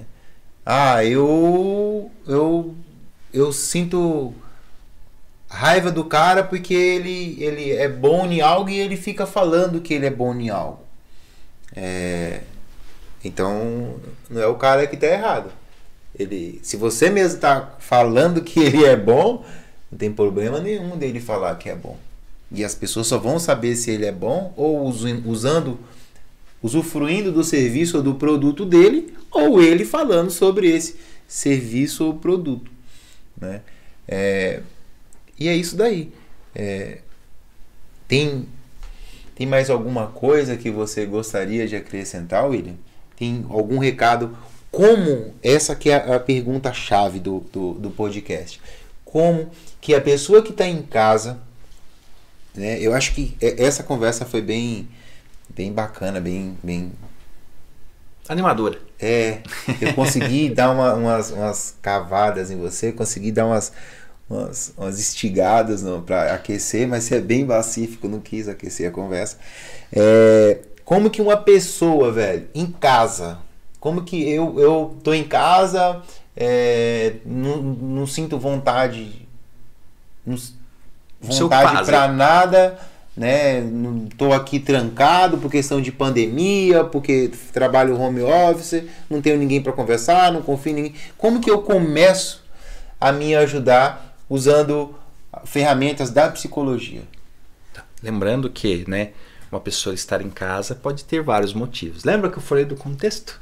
Então, pode ser uma pessoa que esteja muito em depressão, entendeu?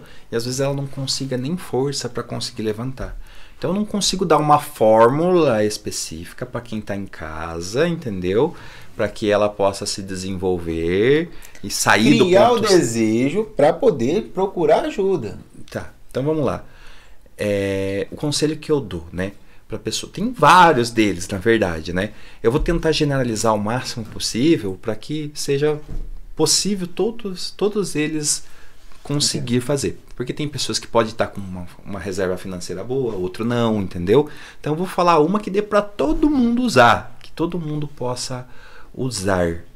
Primeiro, é, muita gente acha que isso não funciona, né? Que é a autoafirmação, né? Ah, eu vou afirmar pra mim que eu sou que eu sou bom. Não é essa afirmação que eu quero falar, entendeu? Você já deve ter lido, né, O Milagre da Manhã, um livro chamado Milagre da Manhã, que fala para a pessoa levantar cedinho e fazer várias coisas ali, né? Que é se exercitar. Se fosse para eu dar um conselho para você, eu aconselho ler esse livro aí, começar por ele, que é muito bom. Mas é, eu tenho que dar um conselho único, que é a autoafirmação, que é bem parecido com o que está lá nesse livro, né? Que é você escrever para você o que que você quer para o seu futuro e todo dia revisar. Todo dia revisar. Por que, que, por que isso? Mas na hora que você revisar, botar o seu emocional para lembrar daquilo, entendeu? Exercitar o desejo. Isso. Então você escreva o que você quer e comece a tentar enxergar isso no seu dia. Se force a fazer isso, entendeu? Escreva o que você quer. Você viu o que eu, fiz comigo? Eu fiz, escrevi no papel. Ah, eu quero ter um lugar, um dia que eu vou ser tão assim. Porque daí o que, que acontece? Eu troco ideias sobre isso que eu tô falando. Só de eu botar no papel e todo dia olhar, eu vou lá e leio, entendeu? Mas você tem que confiar naquilo que você escreveu. Não precisa ser muita coisa, não, entendeu? Escreva alguma coisa que você acredita. Só tem uma regra de coerência, né? É, De algo também. que seja possível. É que não cabe eu explicar tanto que tem um jeito até certo de fazer isso. Tem que ter um método específico para fazer algo assim. Eu falo muito sobre isso sobre em relacionamento, principalmente. Tem que ter um conhecimento muito bom sobre isso para poder fazer isso funcionar, mas é um start, entendeu? Você escreve lá e tenta enfatizar aquilo. É muito louco você ver as coisas acontecendo porque você começou a mentalizar alguma coisa. E é uma técnica simples, dentro da TCC, ele chama, é, eu não esqueci o nome agora, mas tem uma técnica da TCC que é assim também, você se autoafirmar. Mas para poder chegar nessa frase que você vai anotar, tem todo um procedimento de fazer acreditar na frase. Então, só para ajustar, não vai escrever um negócio assim, eu sou melhor, sou lindo, se você não é, entendeu? Se você não acredita que não é, que não vai funcionar. Então você tem que escrever alguma coisa que você gostaria que acontecesse, né? Algo que você gostaria. Não vai desejar que você quer virar o Brad Pitt, que você não vai virar o Brad Pitt. Seja coerente no Porque que você vai tá pegar a escrevendo Angelina Jolie. no que você está escrevendo. Então, você tem que escrever alguma coisa onde você pode se ver como se fosse numa fotografia. Calma que você vai entender o que eu quero dizer. É, Imagina uma fotografia de onde você vai estar quando aquilo ali cumprir. Sei lá, ah, eu quero emagrecer 30 quilos. Imagina essa imagem, né? Escreva, imagine essa foto. Se você não puder imaginar aquilo acontecendo, você não consegue fazer. Um exemplo disso é todas as coisas que estão aqui agora. Pode olhar, o microfone, alguém pensou antes. Essa caneca, alguém pensou antes dela existir. né? Não tem como ela ter existido se antes ter passado na cabeça dela. Televisão também, aquilo também, qualquer coisa. Ou seja, só vai existir na sua realidade aquilo que você imaginou antes. Cara, não vai existir coisa. Então, se você ganhar uma fortuna, se você não imaginou você sendo rico, você vai voltar a ser pobre. Se você já imagina ser rico e vem uma fortuna, você continua rico. Senão você volta para a pobreza. Então comece a imaginar você fazendo coisas diferentes do que você faz. Escrever no papel serve para você se recordar disso. Então escreva no papel aquela informação, sempre revise todo dia cedo. É, tem a ver, é, tem muita gente vai falar, ah, mas isso é o segredo, né? Do, tem um livro chamado Segredo. Não é isso. É que daí, a partir daquilo, Aí tem um segundo passo, né? Seria você começar a criar metas daquilo. Mas começando a sonhar já é um primeiro passo. É porque senão vai, a- as pessoas vão querer entender como é que funciona o motor né, de um carro. E para você dirigir, você só precisa ter habilitação e saber que precisa trocar óleo. E aí deixa pro, pro mecânico entender sobre motor. Né? E aí a Então- pessoa quer, quer consertar o motor, tá aí uma opção, o William. Então, é, o segundo passo seria criar metas para isso, entendeu? Então, não adianta nada você ter a visualização do que você quer, você tem que ter um quadro da visualização do que você quer, mas você também tem que ter as metas, né? Essa parte da meta que a gente se ferra muito. Aí tem um jeito de fazer essas metas, de um jeito que a pessoa vislumbre um desejo para cada meta, mas aí é outro passo, outra coisa. Mas começa-se primeiro com desejar. Então anota no papel o que você quer e revise todo dia. É esse o meu conselho pro pessoal. Que legal, William. Que legal, velho. É perfeito. Perfeito, Agradeço de por estar verdade. aqui, né? Agora que a gente tá chegando no finalzinho. Obrigado. Eu gosto muito de falar, você viu que eu gosto de falar do que eu faço, das coisas que eu tenho, porque eu sei que eu tenho muito potencial para ajudar muita gente. E toda vez que eu encontro alguém que se proporciona a escutar o que eu tenho para falar, alguma coisa assim, ou eu me proporciono a escutar o que ela tem para falar, eu sei que eu sempre tenho algo a contribuir com ela. Fiz isso de paixão desde o começo. Quem me viu trabalhando na casa do telefone sabe que eu me dedico muito a atender muito bem. Eu sempre atendi as pessoas como eu gostaria Pode de ser crer, atendido. velho. Casa do telefone. Agora eu lembrei da onde eu lembro lá de moleque lá. Então, você? é isso. Então eu trabalhei lá sete anos lá na, na casa do telefone e desde lá eu tinha esse, esse feeling de ajudar as pessoas, né? É até onde que caiu a ficha que não é só ajudar também. Vou dar um exemplo, né? Manjava, muito bem do, do celular, manjava bem caramba, né? E a turma ia lá não sabia nem arrumar a hora do celular, né? Antigamente tinha aquele celularzinho, então a pessoa ia lá, sabia que eu era gentil, porque eu tava querendo ajudar, e vinha, entregava o celular na minha mão. Arruma pra mim a hora, arrumava, né? Aí um dia eu fiquei puto, porque três, ah, do caminho de casa até o serviço, quatro ou três pessoas me pararam na rua pra arrumar o celular dela. Eu falei, né, que burrice a mim, que raiva ficava comigo, né? Tipo, que raiva, todo mundo para. Mas assim, eu que permiti isso, as pessoas vinham. De tanto eu querer ajudar, as pessoas acostumaram que eu ajudava, né? Aí. Um dia eu tava entrando num ônibus lotado, aquele ônibus lotado, o cara lá no fundo falou assim: vem aqui, William, vem aqui. Eu falei, opa, sei lá, vou lá, atravessei aquele monte de pessoa, aquele fecho de pessoa assim. Cheguei lá no final, lá do, no último banco, o cara pegou, ô, arruma meu celular. Ah, vá pro inferno, mano. Como que. Vá tomar no banho. Aí, agradeço muito. Agradeço muito. O Dil, o Dil. O cara que te chamou lá no fundo, o Dil não? Não, o Dil é o. O dono? Não, não. Daí acabou essa história. O Dil é, é um palestrante de aqui de Lindó, é muito bom. Pode seguir ele nas redes sociais. É Dil Casella. Escreveu livros já, o cara é muito. gosto mora hoje em Lindóia? Parece que não, ele morava. Ele mudou daqui, não encontrei mais com ele. Até recentemente mandei mensagem para ele agradecendo ele ter ajudado eu a, a conceber que eu tenho que cobrar pelo que eu faço pelas pessoas. Ele chegou para mim e falou assim: Ó, William, toma o, o meu celular. Arrumei, gastei uma hora. Ele falou: Quanto é? Falei: não, não é nada. Imagina, não é nada. Capaz, você gastou uma hora aqui e não vai cobrar nada nesse serviço? Aí eu falei não, então tá bom. Você sendo cliente da nossa loja já é um grande benefício. Eu achando que tava mandando muito bem, né? Uhum. Ele, não, eu quero pagar. Eu tô falando que eu quero pagar e você não quer? Tá vendo a crença nossa? A gente não aceita nem às vezes receber o dinheiro, entendeu? A gente às vezes merece. Tem muita gente aí que merece muita coisa e não tá sabendo. Não tá sabendo que merece. Aí ele falou, não, eu quero pagar. Eu falei, ah, 10 reais. Ele pegou, que 10 real? Você gastou uma hora. Você tá vendo que eu nem sabia cobrar? Eu nem sabia o quanto valia o meu serviço. Falou, não, tirou lá, pagou, não lembro quanto foi, foi bastante. Ah, não, não, não mereço isso aí, não. Merece! O cara precisa brigar comigo pra eu receber o dinheiro. Tá vendo com burrice é isso, às vezes? E aí, William, acontece isso todo dia com um monte de gente que tá fudido na vida, ferrado na vida, e aí aparece Um monte de oportunidade, igual a história pessoa do, fala- do moço lá que que ganhava 5 Aí a mil pessoa fala, reais. não, eu não sou merecedor disso. e não, e não aceita aquilo, né? É, não aceita aquilo lá de jeito nenhum. Então, não deixa o, ne- o negócio acontecer. Então, ele falou isso pra mim, ele deu um sermão em mim lá, eu falei, cara, fiz, às vezes precisa nem terapia, às vezes alguém fala um negócio, cai a ficha. Mas Aí, é, a terapia consiste nisso, né? aí ele falou pra mim, eu falei, caramba, É mesmo, né? Por que não? Aí eu passei da aula de informática. Aí era uma outra fonte de renda. Aí comecei a fazer coisas que me davam mais renda extra. Não é à a toa que eu paguei que a ia lá faculdade. pegar o celular que você ia ensinar elas a mexendo no celular? É, daí eu inventei um negócio de dar aulas, entendeu? Aí, essa é uma das coisas que eu fiz. Que eu fiz um monte de coisa. Aí comecei a dar aulas, porque ele falou que podia. Nossa, eu posso ser professor disso, eu mando, manjo bem. Eu comecei a cobrar. Aí, para aprender a cobrar, foi outro processo, entendeu? Porque eu ia lá, cobrava mínimo, né? Até um dos pacientes meus falou assim, se estiver ouvindo ele vai lembrar. Ah, eu vou virar coach, né? Não sei o que lá, porque ele tá, aprendeu muita coisa, ele tem muito conhecimento. Ah, beleza, vou cobrar um real. Cobrar um real, caramba! cobrar um real, você tá louco? Não, um real, né? Porque as- Não, vai cobrar mais. Não, mas as pessoas não vão querer, problema dela. Se, se você errou, você vai fazer, você vai dar seu tempo, entendeu? Aí ele começou a aprender também que tem que dar valor pra ele, entendeu? Ele falou. Ele não começou ainda, mas é, vai acontecer, entendeu? Então se ele já se vê mais pra cima, ele tem direito a receber mais. Pra finalizar, vou contar a última história, então, pra gente encerrar. Tô até com vontade de ir no banheiro já.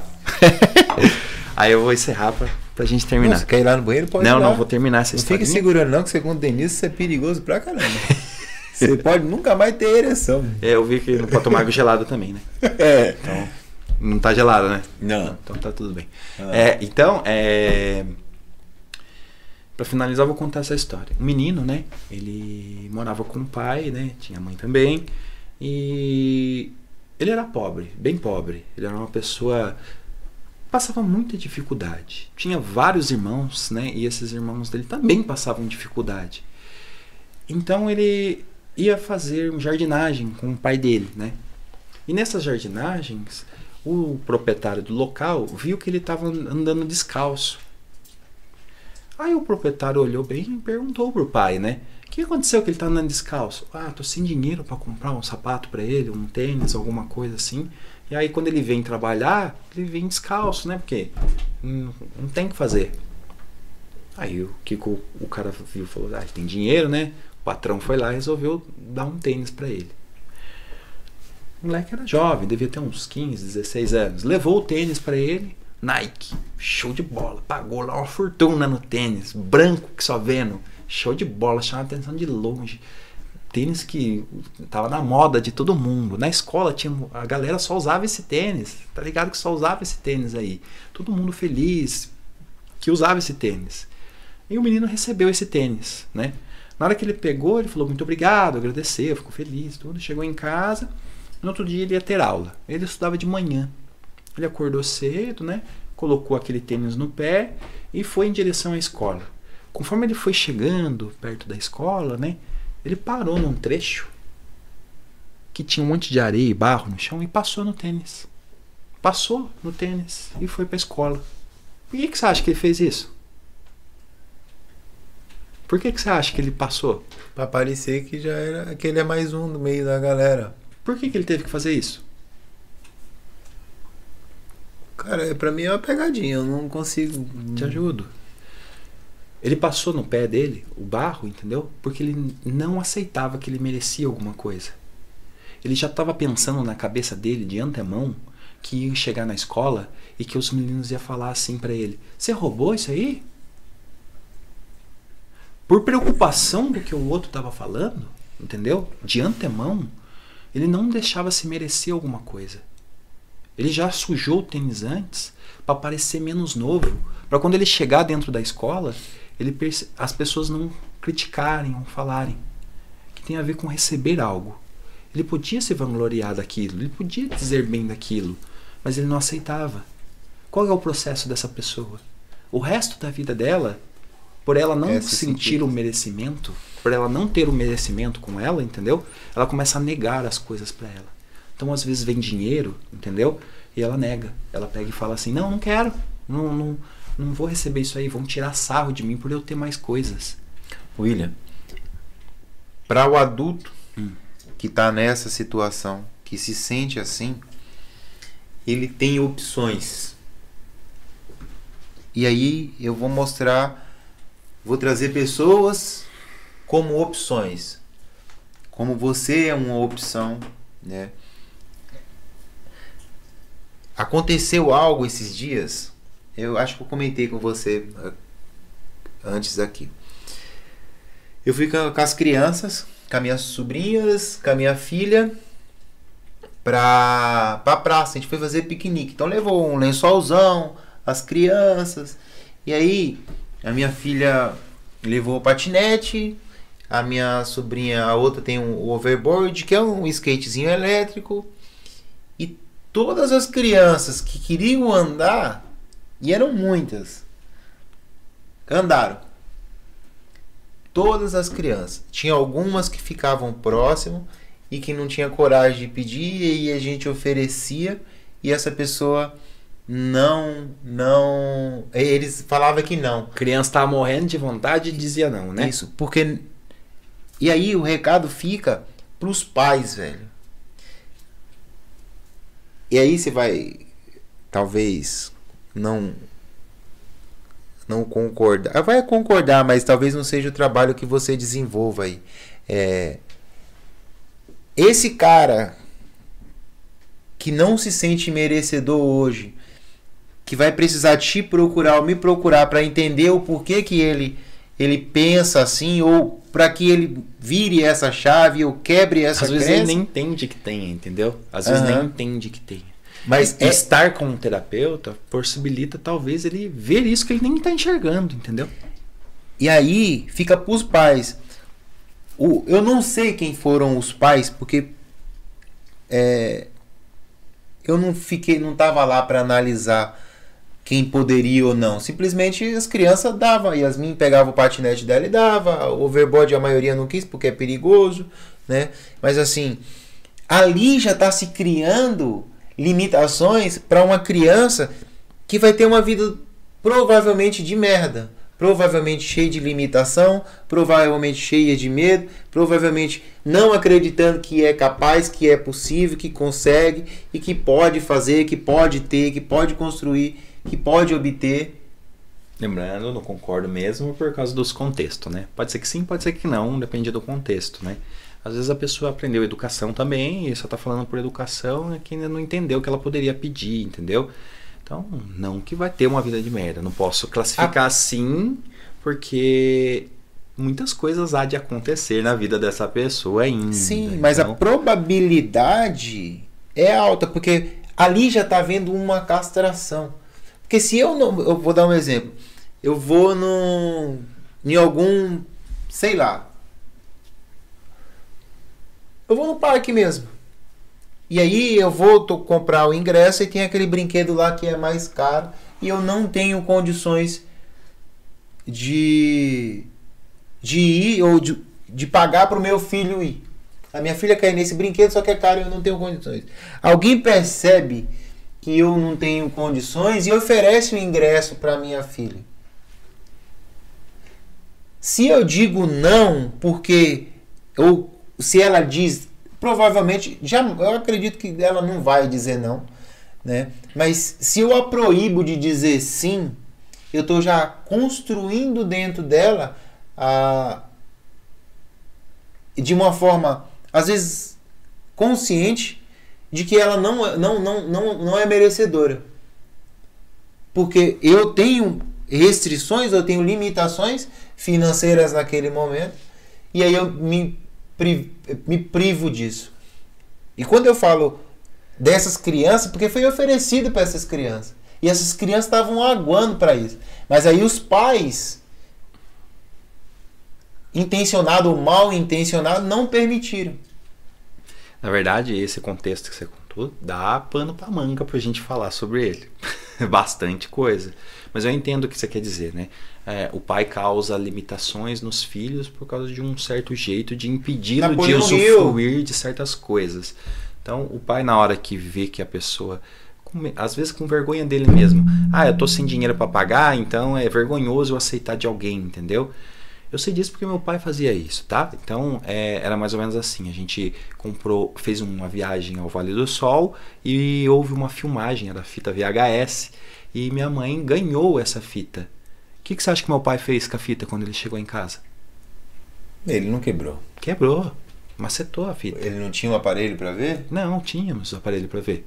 Por que, que ele quebrou? qual que é a história do enredo por trás disso? Porque ele tinha na cabeça que se ele não foi ele que comprou, ele não pode aceitar de ninguém.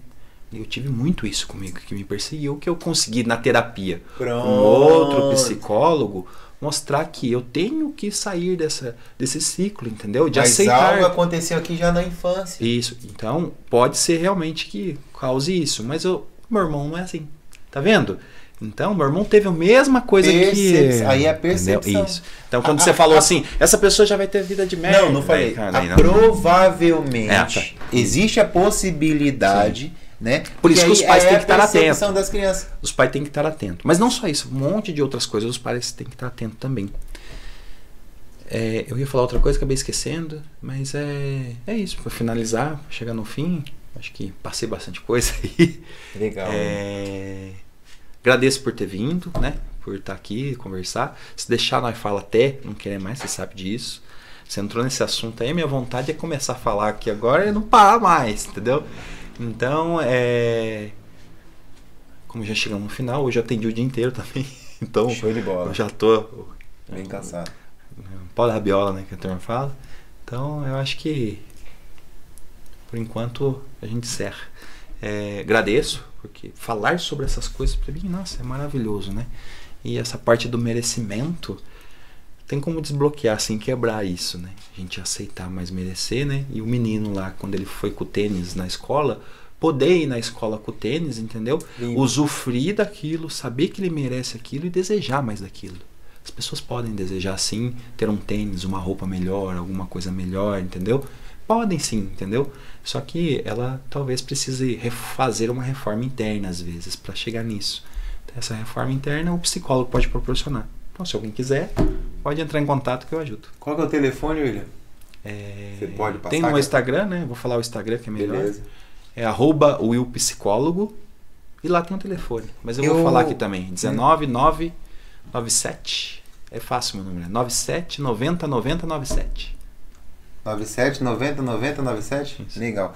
E no- na descrição do vídeo também tá o seu arroba aí do Instagram. Show de bola. Tá lá, né?